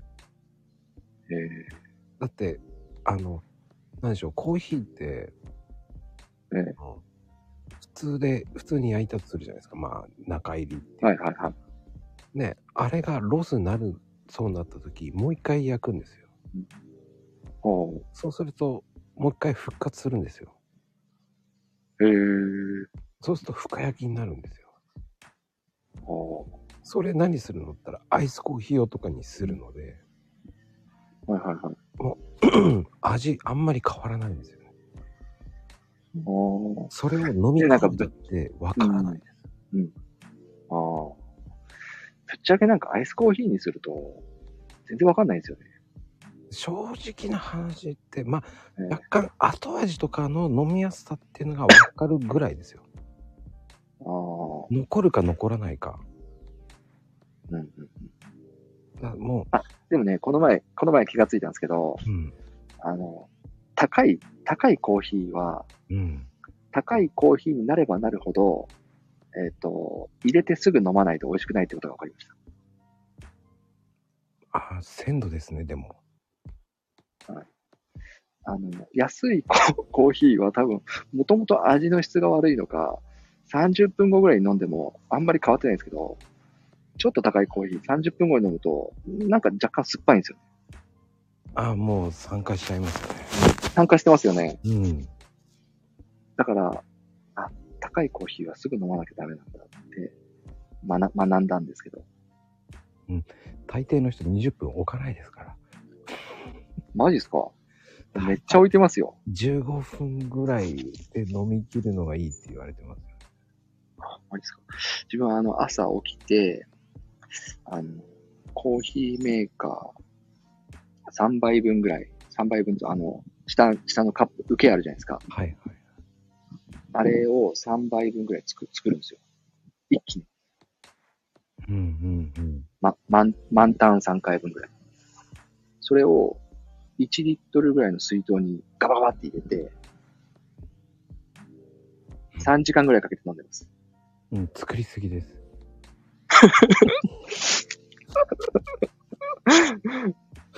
な都度作んなきゃダメなんですね、やっぱり。うん。それは作りすぎです。それ変わります。うん。まあ、あなんと、かもう最後の方、うん、まあ若干、まあ、鮮度がいいんだったらまだ変わります。あーやっぱり鮮度ですかね。まあ、鮮度なんですね。うん、あの、まあ、まあ、かろうじて、うちのコーヒーはそこまでは、そこまでならないって言えばならないな。うん、やっぱ鮮度ですかね。はいはいは意外とい。、鮮度は、うん。鮮度はどう見分ければいいんですか？うん、専門店で買ってくださいしか言いようがないんですよ。確かに。まあ、えー確かにそれしかないですけど。先ほど言った何社かは、え日本で焙煎してるないんですよ。おう海外であ、でも原産国、あ、そこ原産国と焙煎国は違いますもんね。そうなんですよ。だから日本で焙煎してないんで、うん、それを焙煎したやつを日本で売るんですね。はいはいはいはい。うんそうすると鮮度が落ちる。うん。だってそう、か、当然か。焼いてから日本に来るまでの時間あるじゃないですか。そうですね。うん。うんまあ、うちの安いのを飲んでみてください。一回でもいいんで。いや、まこさんとこね、あの、いや、頼んだことあるんですよ、実は。はい。僕あの、頼んだ時に、あの、ツイート絞れて、全然、あの、そのままそのツイートをするの忘れて、もう飲み続けたんですけど、まこさんのとこ注文したことあるんですよ。あ、そうだったんですか？なんで言ってくれなかったんですか？あるんです、あるそうです。そう、あの、すっかり言うのを忘れてたっていう。えいつの間に頼んだんだ？普通に、普通に頼みましたよ。あのーえーっとね、モカかなんかが安くなった時あったじゃないですか。はいはいはい。あの時に安くなった時に買うのもあれだなと思って、普通の時に買ったんですよ。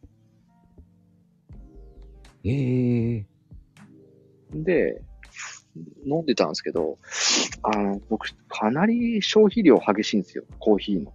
はいはいはい。だいたいこう、スーパーで 280g とかでこう、売ってるじゃないですか。300g とかって。はいはい。で、あれを真空パックの、だいたいこう、瓶みたいなのにこう、詰め替えて飲んでるんですけど、だいたい1週間持たないんですよね。普通ですよね、でも。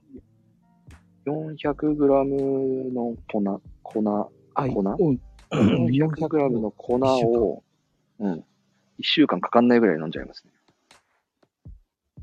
うーん。うちの安いコーヒー飲んでください。あの、オリジナルだったらね、コーヒー500でええ1700円なんで、はい飲みやすいですよ、それ。飲みやすいか飲みやすくないかはあれ、あれなんですけど、なんか、な、なんですかね、なんか水代わりにコーヒー飲んでるみたいな、そんな感じなんですよね。もうなんかそ、そんな、そんなレベルのコーヒーの消費量なんですけど。まあ僕もあんまり人のこと言えないんですコーヒー飲みますか？アイスコーヒー多いですかね、今。あの、今アイスコーヒー多いっすよね。アイス、アイス。まあでもねなんか、でもあれなんですよね。うん。アイスコーヒーのこう、うまい作り方が、うまい作り方がわかんないですか。あの、アイスはここまでの水入れてくださいみたいな、こう、分量あるじゃないですか。はいはいはい。かといって、じゃあ、あれで作っても、氷をどれぐらい入れたらいいのかがよくわかんなくて、いつもなんか、薄くなるか、濃くなるかどっちかなんですよ。ああ、氷、ああ、でもな、氷入れると薄くなるからな。難しい。なんか、アイスはここまでみたいな。あの、量が少ないじゃないですか。その普通のカップに比べると、水の量はこれぐらいにしてくださいみたいになってて、その水の量で作って、じゃあドバドバーって入れて、満タンになるまで氷を入れて飲むんですけど、実際飲み始めると薄いんですよ。まあ当然あれですよ。僕はこう飲むのが遅すぎるっていうのがあるんですけど、うん。まあまあまあ。でもそこが一番の原因だと思うんですよ。うんうん。ですね。前、リプで言ってましたもんね。えなんか、ああ、なんかうまいこといかないですよね。あの、究極は氷キューブってあるんですよ。氷キューブ？あの、氷キューブって、溶けないようなキューブになってるんですよ。氷のはいはいはいはいはい。ありますね。どこに入れて、それ入れると、はいはいはい。色、あの、はい味は変わらないんですよね。薄くとか、あそっか水筒にい入れたことがないので、入るのかなっていうだけで、あ、いや、全然マグカップでもいいんですけど、あの、うち、あの、子供が小さい、小さいというか子供、本当動物園みたいな家なんで、子供が暴れ回ってるんですよ。常に。はいはいはい。で、あの、しょっちゅう僕のデスクにガツンってぶつかってくるんで、で、一回あの、パソコンにコーヒー、ビシャーってなって、それ以来こう、机の上にこう、マグカップを置くのが恐怖症になってるんですけど、ああ、なんかわかります、それ。で、蓋のできる水筒みたいな。そのキューブが入ればね、うんいけると思いますよ。じゃあちょっとキューブを調べてみよう。氷キューブ。氷キューブを調べて、そえ、その時ってあれですか？あの、普通にホット作るような感覚で作ればいいってことですか？うーん。水出しはどうですかね？水出し？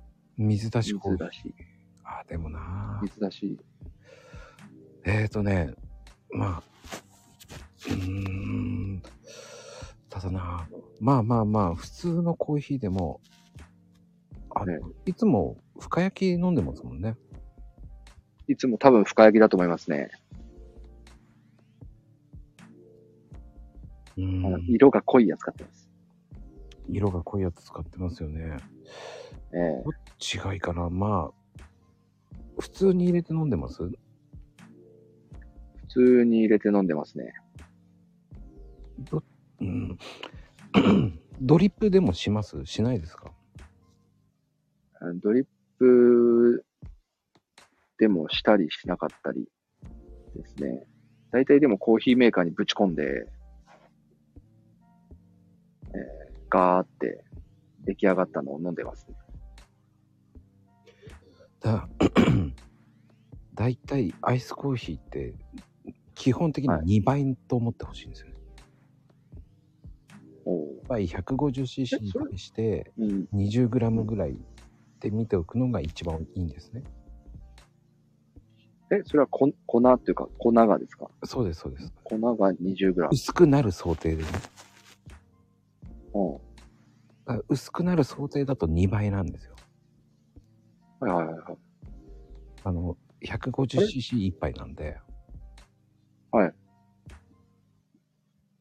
あれでも、氷キューブは薄くならないそうです。そしたら、から、えっ、とね、普通に3倍分の、えっ、と、10g はいじゃなく、100 12g ぐらいでやればいいと思います。おー杯に対して。じゃあ、あのースプーン、スプーンというかなんか計量カップみたいなやつあるじゃないですか。はいはいはい。あれを若干盛ればいいってことですね。そうですね。気持ちいい。気持ち盛り気味で。難しいなぁ。それか、その、えいつも3杯入れてますよね。えいつも3杯入れてますね。それを4杯にして作ってみてください。そしたらはい。それでそれで4杯。4杯が作れない事情があるんですよ。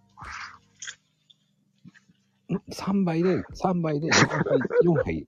あ、入れないんですか？3杯で4杯分？あ ?3 杯で。の、あ粉を4杯分入れて、粉を4杯分入れて、水を3杯ですね。そうです。あ、あ、それはできる。そそれはできる。こから、次、それでも濃いなと思ったら半分にすればいいんです、そこから。えっ、と、3.5。そうです。おー、なるほど。そこで調節すればいいと思います。ほうほうほういや、濃いのはいいんですよ。こ濃いのは全然いいんですけど、あの、濃いのは好きなんで、薄いのがどうもなんか、コーヒー飲んでる感じがしなくて、じゃあ4杯でいいと思いますよ。ちょっと明日4杯やってみましょうね。うん。あ、その前にあれか、コーヒー、氷キューブを買わなきゃダメですね。あ、でも、それで4杯でみ氷入れてみてください。おお。それで薄くなければ OK ってことですね。うん。それでも薄かったらじゃあ5杯にすればいいってことですね。そうですね。そういうことか。そうです。ああ。なんでもっと早く聞かなかったんだろ でも、究究極の入れ方があるんですよ。う。あこれはツイートしてないんですけど、あああ、裏技ですね。うん。まあ、これ聞いた人だけお知らせします。そのうちツイートするんで、それ聞いたら、うんわー、すごい。これはドリップなんですけど、ええ。えっ、と、まあ、50、50グラム。ドリップに、50g。うん。ドリップを入れますよね。はいはい。その上に氷を上に乗せるんですよ。え、えドリップの上、上に氷を乗せる。氷を。はいはい。で、え粉の上にってことですか？そうですね。だから基本、はいはいはえっ、と、多分小さいドリップだったら2杯とか3杯ぐらいしか作れないんだったら、うんうん。氷は 30g。氷を 30g。氷を 30g って難しいですね。あ、300です。300グラム乗せてほしいんですよ。氷を 300g 乗せる？そうです。氷を 300g 乗せるって、どれぐらいの量なんだろ氷をそのね、上に乗せるんですよ。それをね、次の日ね、溶けるまでそのままにしとくんですよ。う。え？え？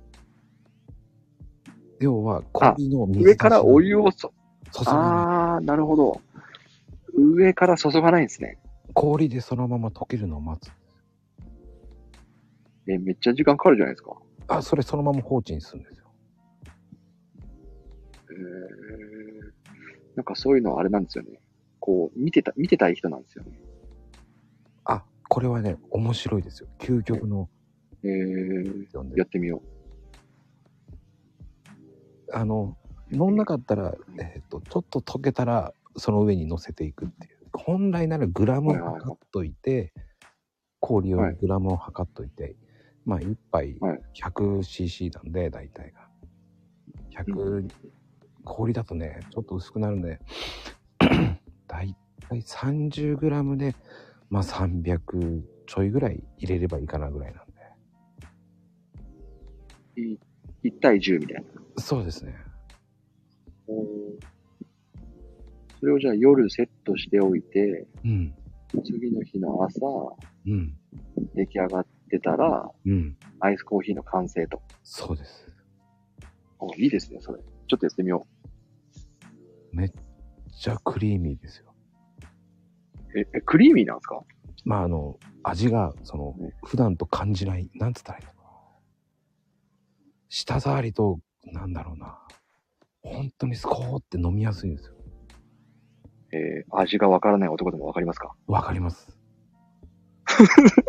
あの、トゲトゲしさのアイスコーヒーのトゲトゲしさがないんですよ。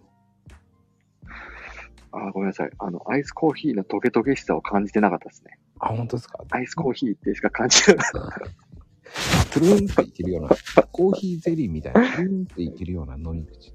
えー、コーヒーゼリーはあの、ローソンのやつが好きですね。なんとなくわかりますけど。あの、あの、ちょっと縦長のやつがいいです。簡単に言うと口当たりがいいのかな。あークリーミーって言っちゃうと分かりづらいかな。まあ、角がないって言えば角がないですね。じゃあちょっと違いのわからない男が試してみます。いや、意外と合いますよ。難しいコーヒーも奥深いですね。本当に。まあ、あの、3杯分じゃなくてもいいんですよ。1杯分でもいいんですよ。うん1杯分でっていう150か、あ乗せとけばいい。てかすいません。全然話変わるんですけど、はい。あの、これスタイフってあれなんですね。こう、なんかコメントがこう入るんですね。入りますよ。い今頃気づきました。めちゃめちゃ入ってる。めちゃめちゃ入ってる。これは、今日すでにもう100人超えてます。100人超えてるっていうのは何がですか？えー、コメント？あの、来ていただいた方。あ、そうなんですか？ごめんなさい。普段がどれぐらい来てるのかわかんないですけど。えっ、と、普段、いうん、50ぐらいです。マジですか？倍じゃないですか？トータルで50です。倍々じゃないですか？倍ですよ。やった。少しはお役に立てましたか？いや、もうね、すごいです。一時48人いましたよ。あ、すごいですね。48人聞いてましたよ。48人も聞いてたんですか？はい。すごいですね。あんな話はこんな話してる。あんな話はこんな話ししましたね。しました。まあ、難しいですよね。いやいやいやいや、もうこういうもんですよ。なかなかいないよ。このライブ配信で100人超えるって。あ、そうなんですかはい。すごいじゃないですか。やっぱりこう、アルファさんと人気ありますからね。いやいや。人気、なんで稲葉の物置壊れると。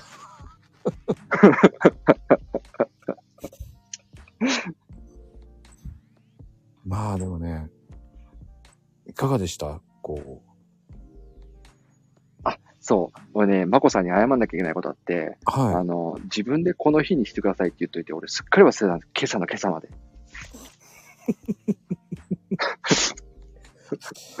で、あ。あまりに、あまりにも、あまりにもびっくりしすぎて、今朝、めちゃめちゃ失礼な DM しちゃいましたよね。あれ今日でしたっけみたいな。自分で言ったんじゃんって突っ込みそうになったんですけど。まあ、なんか頭がもう起きてなくて、あれ今日？んんん今日？今日だっけ？みたいな。そもそも、あ、今日か、みたいな。あれ？今日だっけ？みたいな。なんかこう、なんか自分の中でなんか全然こう、なんですかね。はてな、はてなが解消しなくて、で、とっさに出た、出た一言があれ？今日でしたっけ？みたいな。もうびっくりしましたよ。もう宣伝してるし、と思った。すいません、みたいな。しかも、二日がいいって言いましたよね、と思いながらそうなんですよね。僕自分で言ったんですよね。土曜日にしてくださいって。うんうんうん。そうなんですよ。まあでも、オファーがね、だいぶ前だったんで、ね、そうですよ。3年ぐらい前でしたよ。そんな前な、やってない、やってない。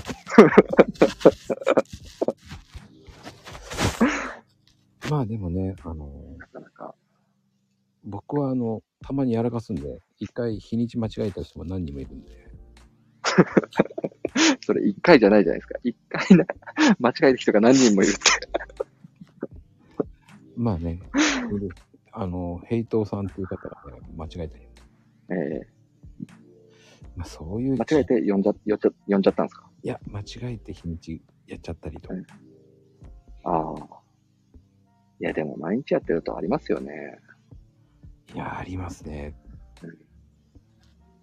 わけわかんなくなってくるます、たまに。わけわかんなくなってますよ。いや、僕もあの、こう、仕事と、こう自分のこう、自分の仕事と自分の仕事みたいな、ちょっとわけわかんないですけど、うんこう、いろいろこう受け持ってると、なんかい納期いつだっけなみたいなの、たまに陥るんですよね。うんうんうん。うん。で、やっぱりこう、通常の仕事はこう、なんですかね。結構流動的にこう動くんでいいいいんですけど、うん。自分のこう、好き勝手にやってる仕事は、結構もう決めちゃうんですよ。月曜日はこの人、火曜日はこの人、水曜日はこの人みたいな、もう契約を決めちゃってて、今。はいはい。あの、だから、締め切り日も、締め切り日とか提出日も全部もう決めてるんですよね。水曜日は、月曜日はこの人の原稿、火曜日はこの人の原稿、水曜日はこの人の原稿みたいなのも決めちゃってて、大体その2日前にうん。送送るんですよ。その決められた日の2日前に提出して、えっ、と、だ、だいたいこう突っ込まれるんで、これってどういう意味ですかみたいな。ここ直してもらえませんかみたいなのがこう入るんで、そこをこう直してちょうどいいみたいな。うんうんうん。こう毎日やってるとどうしても、僕も前にこう、うん、し締め切り日を完全にすっぽかしたっていうのをやらかして、結構な、あれじゃないですか。あの、し、信、信用度が落ちるじゃないですか。確かにね。一一回のミスが。はぁ、みたいな。もうこの人に依頼せんみたいな。そんなのになるんで。スケジュールは結構、き決めちゃいますね。に。うーん。いや、でもどうでした？この番組。いや、楽しかったですよ。本当ですか？まさかこんなに、こんなに喋る、喋、喋れるのかとは思ってませんでしいやた。いや、本当になんかね、あのー、15分くらいで終わっちゃうんじゃないかと思って心配してたんですよ。すいません、もう2時間ですよ。ちょっと明日の朝起きれないんで、明日の朝のツイートお休みします。僕は。朝起きれません、これは。いや、もう大丈夫かなって今心配して、今ね、もう締めに入ろうと思ってたんですけど。はい、全然、全然、明日の朝は起きないことにしました。いやー、でもね、すごいなと思いますよ。な何がですか？かなかね、こういう、ね、アラパパさんの、こう、音声配信残ってるのないですから。そうですね。証拠を残さない。うん。残しちゃいましたけどね。まあそういうお誘いもない、ないですからね、あんまり。いや、あのね、誘いづらいんですよ。あ誘いづらいですか？づらいですね。やっぱり、それはなぜですか？トーク力がね、僕そんなに上手い方じゃないので。いえいえ、何をおっしゃいますか？いや、僕はトーク力なんか、トーク力なんか皆無ですよ、皆無。レベルゼロですよ。うんいや、今日だってもう本当ドキドキしたんですから、あの、喋るのが苦手だし、もう喋るの、もうやっぱり得意じゃないんで、やべえな、どうしようかな、こうやって、まこさんに何聞かれるんだろうとか、もう本当ドキドキしたんですよ。本当に。いやや、べえな、本当に。どうしようかな、みたいな。逆に、だからその、あんまり、前、スペースで出た時もあんまり喋るの苦手だっていうの聞いてたから、ええまあ、さ、どうしてもね、誘いづらかったですよね。あのうん、苦手ですね、うん。喋るのねは。でも、あっさりとね、ほう、いいよって言ってくれたんで、いく来るかな、みたいなのはあったんですよね、正直。そろそろ来るんじゃないのかな、みたいな。来るのか？来ないのか？どっちなのか？みたいな。来なきゃ来ないで、まあ、それはそれで寂しいけど、来たら来たで、うん、それもそれで難しいなと思って。もう断る理由がどこにもないぞと思って。そうなんですよね。だからね、こ言ったらもう絶対断らないだろうと思ってたんで。あとは、ただちょっと平日は、そう、平日はちょっとやめてもらえれば大丈夫かな、みたいなところああって、うんうんうん。なんかあれですよね。あの、高校生とか中学生とかを、あの、お互い好きなんだけど、どっちから告白するみたいな、そんな感じですよね。うーん、だね。おわかります？わかります全。然違う例えでしたね。大丈夫ですよ。わかりますよ。わかります？あれ？マコさんっておいくつなんですか？そういえば。40代ですよ。40代。妖精ですからね、コーヒーの。あ、コーヒーの女性は40代なんですね。そうです。全然妖精感がなくなりましたけど。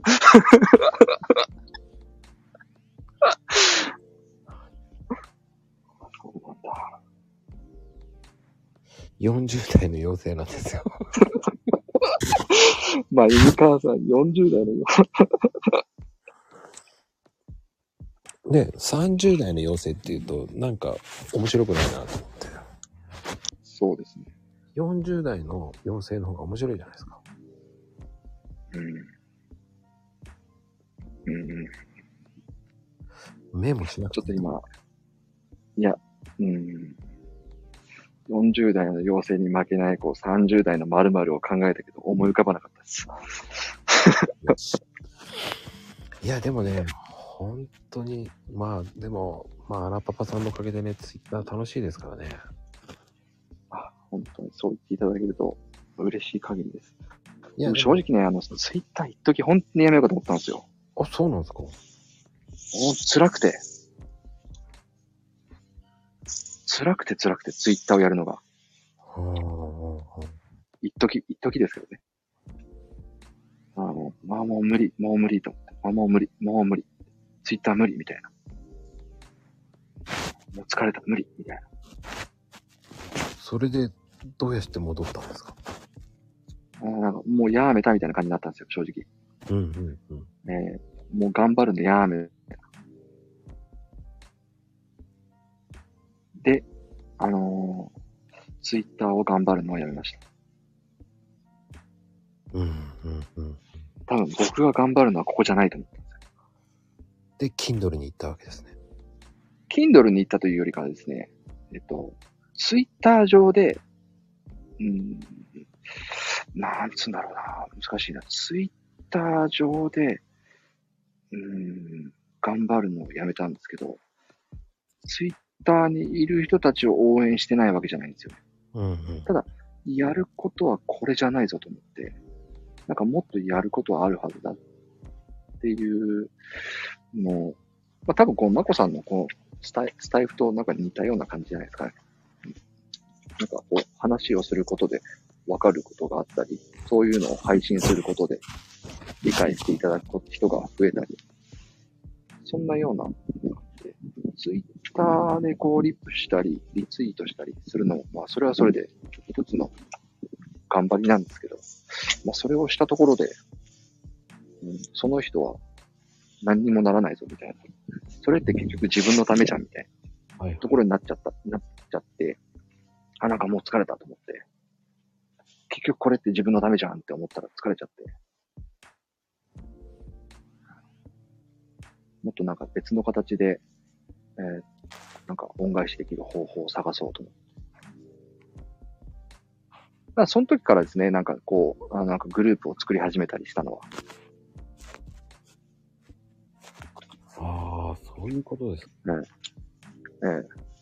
なんか自分もその時、あの、グループに入ったりしたんですけど、あの、なんか、うん、なんか違うなっていうのがあって、かといって、じゃあグループは違うのかなと思ったんだけど、いやーでも、そのツイッターを始めたばかりの人にとったら、結構いい、いいきっかけ作りになるじゃないですか、グループって。うん。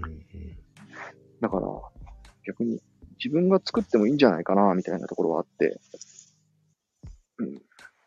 人が来なかったらどうしようとかって思ってますけど、まあ、やいのやいので、結構、結構人が集まってくれてるんで、今。もう面白いですよね。もうつ何をやるのか楽しみにしてます。まあ、本当なんかもうグループもなんかどんどんちょっと増えてきちゃって、もう、まこさんのスタイフと一緒でやめられなくなってるってのがあるんですけど、もうグループ解散しますってい言えない雰囲気になっちゃってるんで、完全に。それはありますね。ええあ、別に辞めたいとかそういうわけじゃないですよ。うんうんうん。ええただ、あの、なんか、うん、どっかで何かが起きたときに、辞めますってなったときに、どれだけの人を裏切ってしまうんだろうってこう思うと、うわ、簡単に辞めるって言えないなとは思ってますけどね。うーん。でも、そういう時って辞める勇気も必要ですけどね。そういう時も。辞める勇気必要ですね。うんかといって、ば別にこう、辞めたいとか、辞める理由があるわけではないので、うん。まだこう、や、やめたいとは思う、あれはないんですけど、うん。難しいですよね。うんえまあでも、これからの、ね、アラパパさんの動向は楽しみだと思います。いや、だから僕は全然あれでいいと思ってるんですよね。あの、あの、なん、なんですかね、踏み台にしてくれればいいかなと思ってるんですよ。あの、グループ利用してもらったり、あの、フォロワーさん増やすきっかけに使ってもらえばそれでいいかな、みたいな。うん。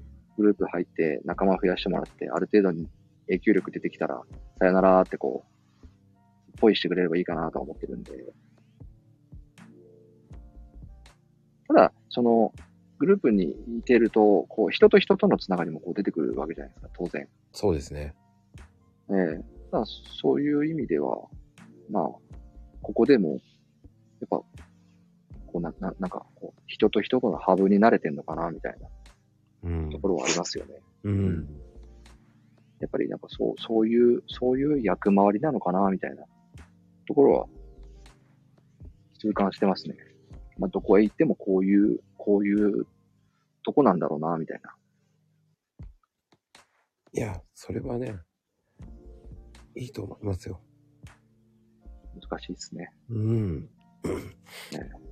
でも、言葉って、まあ、ツイートの文章より言葉ってもっと伝わるんで、ええもう十分今聞いてる人に伝わってますよ。ああ、結構喋っちゃいましたね。いやーもうね、すごくボリーミーな。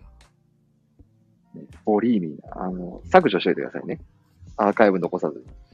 いやー、こういう時に残るんですよ。ただ、間違えて。ただ、でも2時間頑張って聞くか聞かないかはわからないですけど。いや、聞かないと思いますね。もう多分これ一番最初まで戻ってコメントを見るのか見ないのか多分見ないです。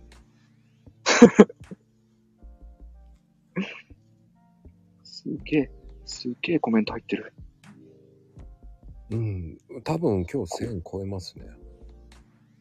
コメントがですか？もう、まあ、この、僕、うち、僕の最高はコメント4万、え、4000、4ええすげえ。多分二度とできないです。えー今日もいい感じですよ。えー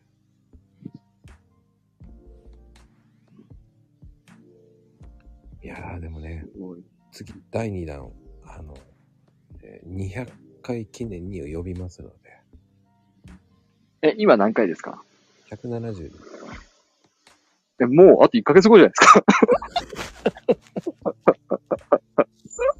心の準備ができてね。うんできますよね、1ヶ月あるから。ああ、強引ですね。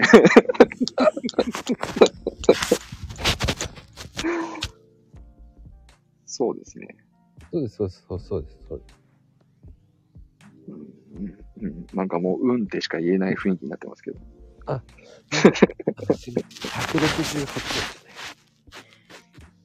ちょうど1ヶ月後ですね。本当に1ヶ月後でしたね、今。冗談で言ったら本当に1ヶ月後だった。やばい。困ったな。頑張もう、もうでも話すことないですよ。もう全部話しました。そう思うでしょ？まだいっぱいありますから。ええ。いやいやいや。まあね、1ヶ月あればいろいろ起きますからね。はい。ねまあ、その200時まで回まで生きていた、生きていたら。すごいですね、でも200回って。これ毎日やってんですよね。やってます、やってます。すごい、200日って。まあ、あ、200土曜日も日曜日もやってるんでしたっけ？そうですよ。すごいっすね。まこさんいつ寝てんすか？寝てますよ。寝てます？うん、寝てますよ。ちゃんと。寝てますよ、ちゃんと。もう明日は絶対起きれないな、これは。明日は朝6時ぐらいまで寝てよ。大丈夫ですよ。僕はいつも4時に起きてますごいですね。4時起き。これからの、ね、寝るの、寝るの何時ですか？あー最近ね、12時台に寝るようにしてます。え、4時間ぐらいしか寝てないってことですか？はいはいはい。よくそれで持ちますね。いや、昼寝してますよ。陽性だからか。はい。あ、なるほど。まあ、昼寝しないと持たないですよね。あ、でも、昼寝もね、30分は寝るようにしてます。30分寝寝るとだいぶ違いますよね。うん、だあの、僕も今日30分昼寝しましたね。絶対起きてられないと思ったんで。あーで、あとね、リブがね、もう返せなくなってきてますね。ああ。いいじゃないですか、返さなくても。ダメです。次の日に、最近僕も当日は、当当日返せないですね。あ、もう返せ翌日。とかに、翌日に返せれば返しますけど、返せないときはもうごめんなさいします。いやね、返なかったことなかったことにします。必死に返しますだから僕。すごいな。いや、でもね、ありがたいですよ、本当に。そうですね。すごい、コメントが、コメントがすごい、ありがたいですよ、本当に。えー、コメントがすごい、島地がいる。なんかね、島さんいきなりアイコン変えてるんですよ。島さん。島さんも呼んであげてくださいよ。え、呼びましたよ。あ、呼びました？ああ、出た。えー、あの時、あ、島あさん、さ、島さん、あ、島さん呼んでた。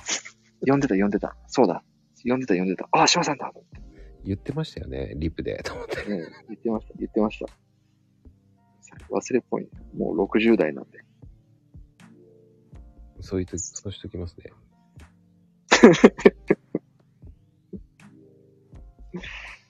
ちょっと、ねこれ、から、こ氷出しコーヒーを準備してみます。ぜひ、近々あの、それツイートするので、ええ知らん顔しといてください。皆さん。なんかもしれない。まあね、2時間ぐらい聞かないだろうと思って言ってますから。そうですね。はい。あでも最初と最後だけ聞くかもしれないです。あ、でも大丈夫です。聞かないです。って、僕はいつも思ってるんですけど。結構聞いてる人は聞いてる。壁に耳あり、障子に目ありです。ね、かのこちゃん、絶対聞く人いると思うとかって言ってますからね、もみんな聞いてる。う。あの、二部制でも何でもないんで、今日はね。もうドンさん酔っ払ってますからね、多分。絶対酔ってる。ないです、ないです、ないですよ。二部ないですよ。勝手に決めないでください。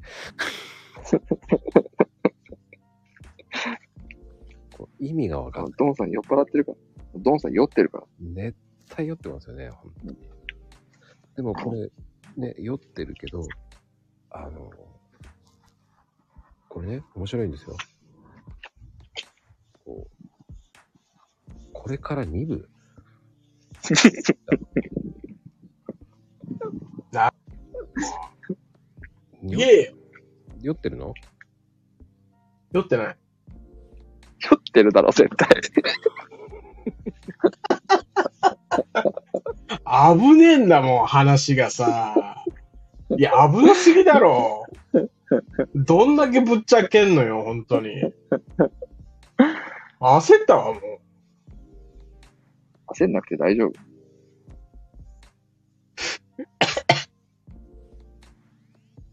あなたに言われたくない。あなたにも言われたくない。まあでもね、ちょっと僕もドキドキしたんだけどね、い言っちゃっていいなっていうぐらい言ってる、ね。いや、本当だよ。もうコンプラどうなってんだよ、てめえの会社はよ、とか思って。コンプラなんか合ってないようなもんだからね。本当に。コンプライアンスって何よみたいな。まあね、そんな感じでしたよ。そんなね、うち、僕のチャンネル人気ないんで大丈夫ですよ。いや、ハラハラしちゃったよ。大丈夫、大丈いい話だったね。いい話だった夫。どうでもいい話でしょ。いや、いい話だった。本当に。いや、でもね、40代はね、結構ね、響くと思うよ。今日の話。いや、結構いい話ですよ。いい話。僕まだ40深い代だ話。僕まだ40代じゃない。え？僕まだ40代じゃない。ごめん、今誰が喋ってるの？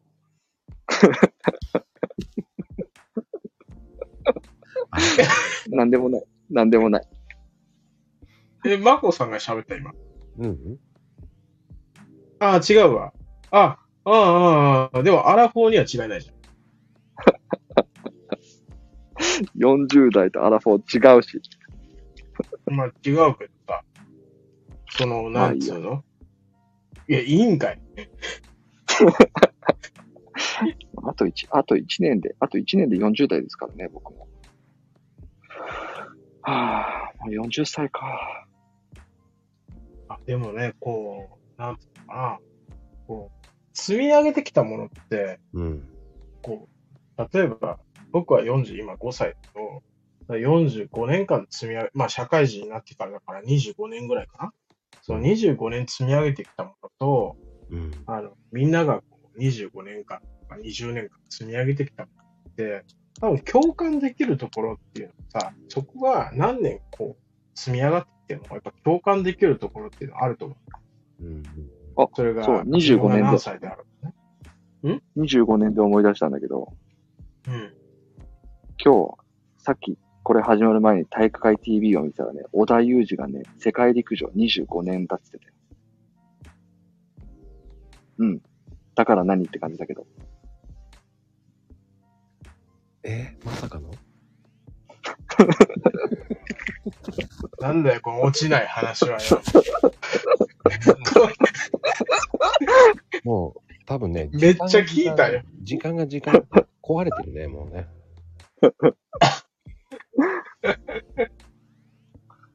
これでもシラフっていうね、うん。一応。二人とも白あ、けどね。けどね、あのーまあ、さっきね、ちょっと違う、まあ、DM グループで、あーで、まあ、話してたんだけど、まあでも実際ね、やっぱこう、アラパパがね、こう、いたことで、まあいてくれたことでさ、まあ続けられた人もいるし、まあ僕もそうなんだけど、まあ、この人がいるから続けられた部分、非常に大きいわけよ。うんうんうん。いや、あれかもしれないよ。いないかもしれないよ。え？妖精、妖精だから。何？え？何？酔ってんの？の？大丈夫かよ？大丈夫、大丈夫。俺が酔っ払いすぎ？嘘？ろれつやばい。うん、そうそうそう。ドンさんが、うん、やばい。だから、ドンさんの酔っ払い度合いに僕は合わせてるんですよ。ろれつがやばいの？ちょっとちゃんと喋ろう。面白いそん。なことないと。よかったですよ。でもいい話でしたよ。いや、もう最高です。笑いました、本当に。はい。ああ、バグってるって言われちゃったよ。あ、バグってるのは俺じゃないよね。あ、よかった。バグってるのは島さんでしょ？ああ、そうそうそう。最うん。最後の放送事故になったっていうまあ、そんな時もあります。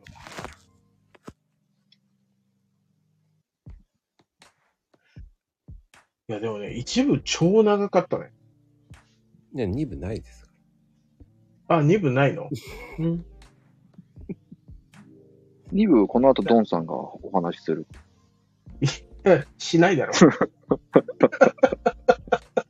しないだろ。尺が持たないよ。えっ、と、この後、ろれつも回ってるみたいだし。2部はね、ドン、ドン、ドンチャンネルでやるそうですよ。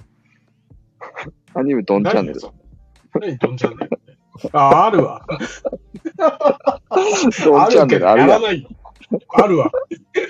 あるけどやんないよ。それはそれで面白いけど。鼻水出てきちゃって。ね。まともに喋れてないからね、もうん、まあね。え、そうなの？う。うん俺水出しコーヒー、コーヒーじゃないわ。コーヒー、今めっちゃ飲んでる。それ今でしょ。あ、今。い今、今でしょ。今。その前まではあれでしょ？水割りでしょ？はい。こ、甲子園なんだ。甲子園な。いや、だってさ、なんかこう、あの、2部に行くのかなと思って、ずーっとさ、そこそこ飲んでたのよ。なんかこう、まあ、話としてはすごく面白くて、ずーっとなんかこう、なんかね、普通ね、こう、飲んでるとね、こう自分が喋らないと酔っ払うのよ。すごく。悪酔いするっていうかさ。けどこう、話が面白いからさ、ずっと聞いててね、もう、もう酒が進む進む。で、気づいたらね、もうないのよ。さっきね、本当にね、一しずく、こう、なんていう、コップにこう、なんていう、手を振ってる自分を見てさ、あ飲みすぎちゃったと思って。あごめんあ。どうでもいい話だった。ええ話やのに。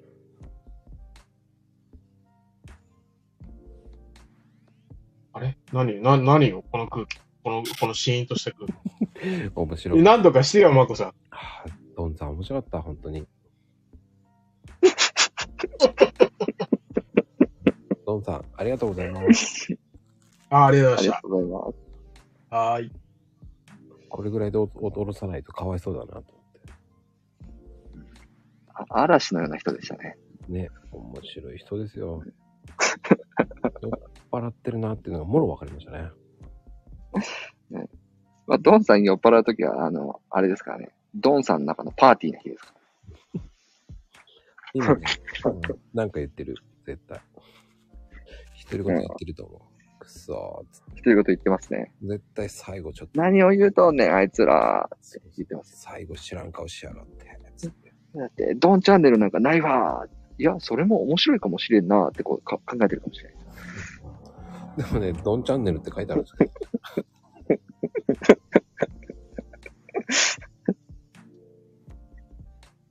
でもドン、チャンネル。ドンちゃん、あの、爪痕残してますから大丈夫ですよ。安心してください。大丈夫ですよ。で、まあね、あの、最長記録いきました。そんなに喋っちゃいました。あ、もう11時15分ですね。そうですね。あの、多分え、起きれなくなると思うんで、アラパパさんが。ーもう明日は起きないことにしました。いやーでもね、今日ほんとボリューミーで、ボリーミーでした。次の200ありがとうございました。もう200回記念決マジ喋ることね。考えとこう。め、えー墓穴を掘ったアラパパさんでしたね。いやいや、先言っといてくださいよ、じゃあ。200回目もあります。今言いましただから。い今ね、今、言言ったじゃないですか、今。今言いましただから。はい。あの、これ、これ多分、今聞いてる人しか知らないですから、いいんですよ。そう、そうですね。うん。じゃあ、200回の10日ぐらい前に200回記念どうですかっていうのを、ま、待ってればいいってことですね。いえ、あの、もう日にち言っときます、そしたら。強引だな。ペラペラ聞こえる。いや、だって、200回目は出るって言ってくれたんでね。まあ予約ですからね。いいともみたいな雰囲気になってる。いや、そんなことないですよ。大丈夫ですよ。気のせいです。気のせいですね。はい。今は予約の世界ですからね。てなことで、今日はありがとうございました。はいいえ、ありがとうございました。第2弾、200回記念です。皆さん、頑張ります。その時はいろんな方が上がってきますので。嵐の予感がします。いろんなこ、ん？いろんな人が上がってくるっていうのは、いろんな人が喋るってことですか？そうです。もう、アラパパさんあ、なるほど。30分ぐらいは普通に2人でガルガル話して、その後どんどん人が上がってきます。はいはい。あ、マジですか？質問攻めに合うってことですか？そう。うわぁ。ちょっとじゃあ、あの、質問、質問、質問先にいただけると助かりますね。意味がわかんないですけどね。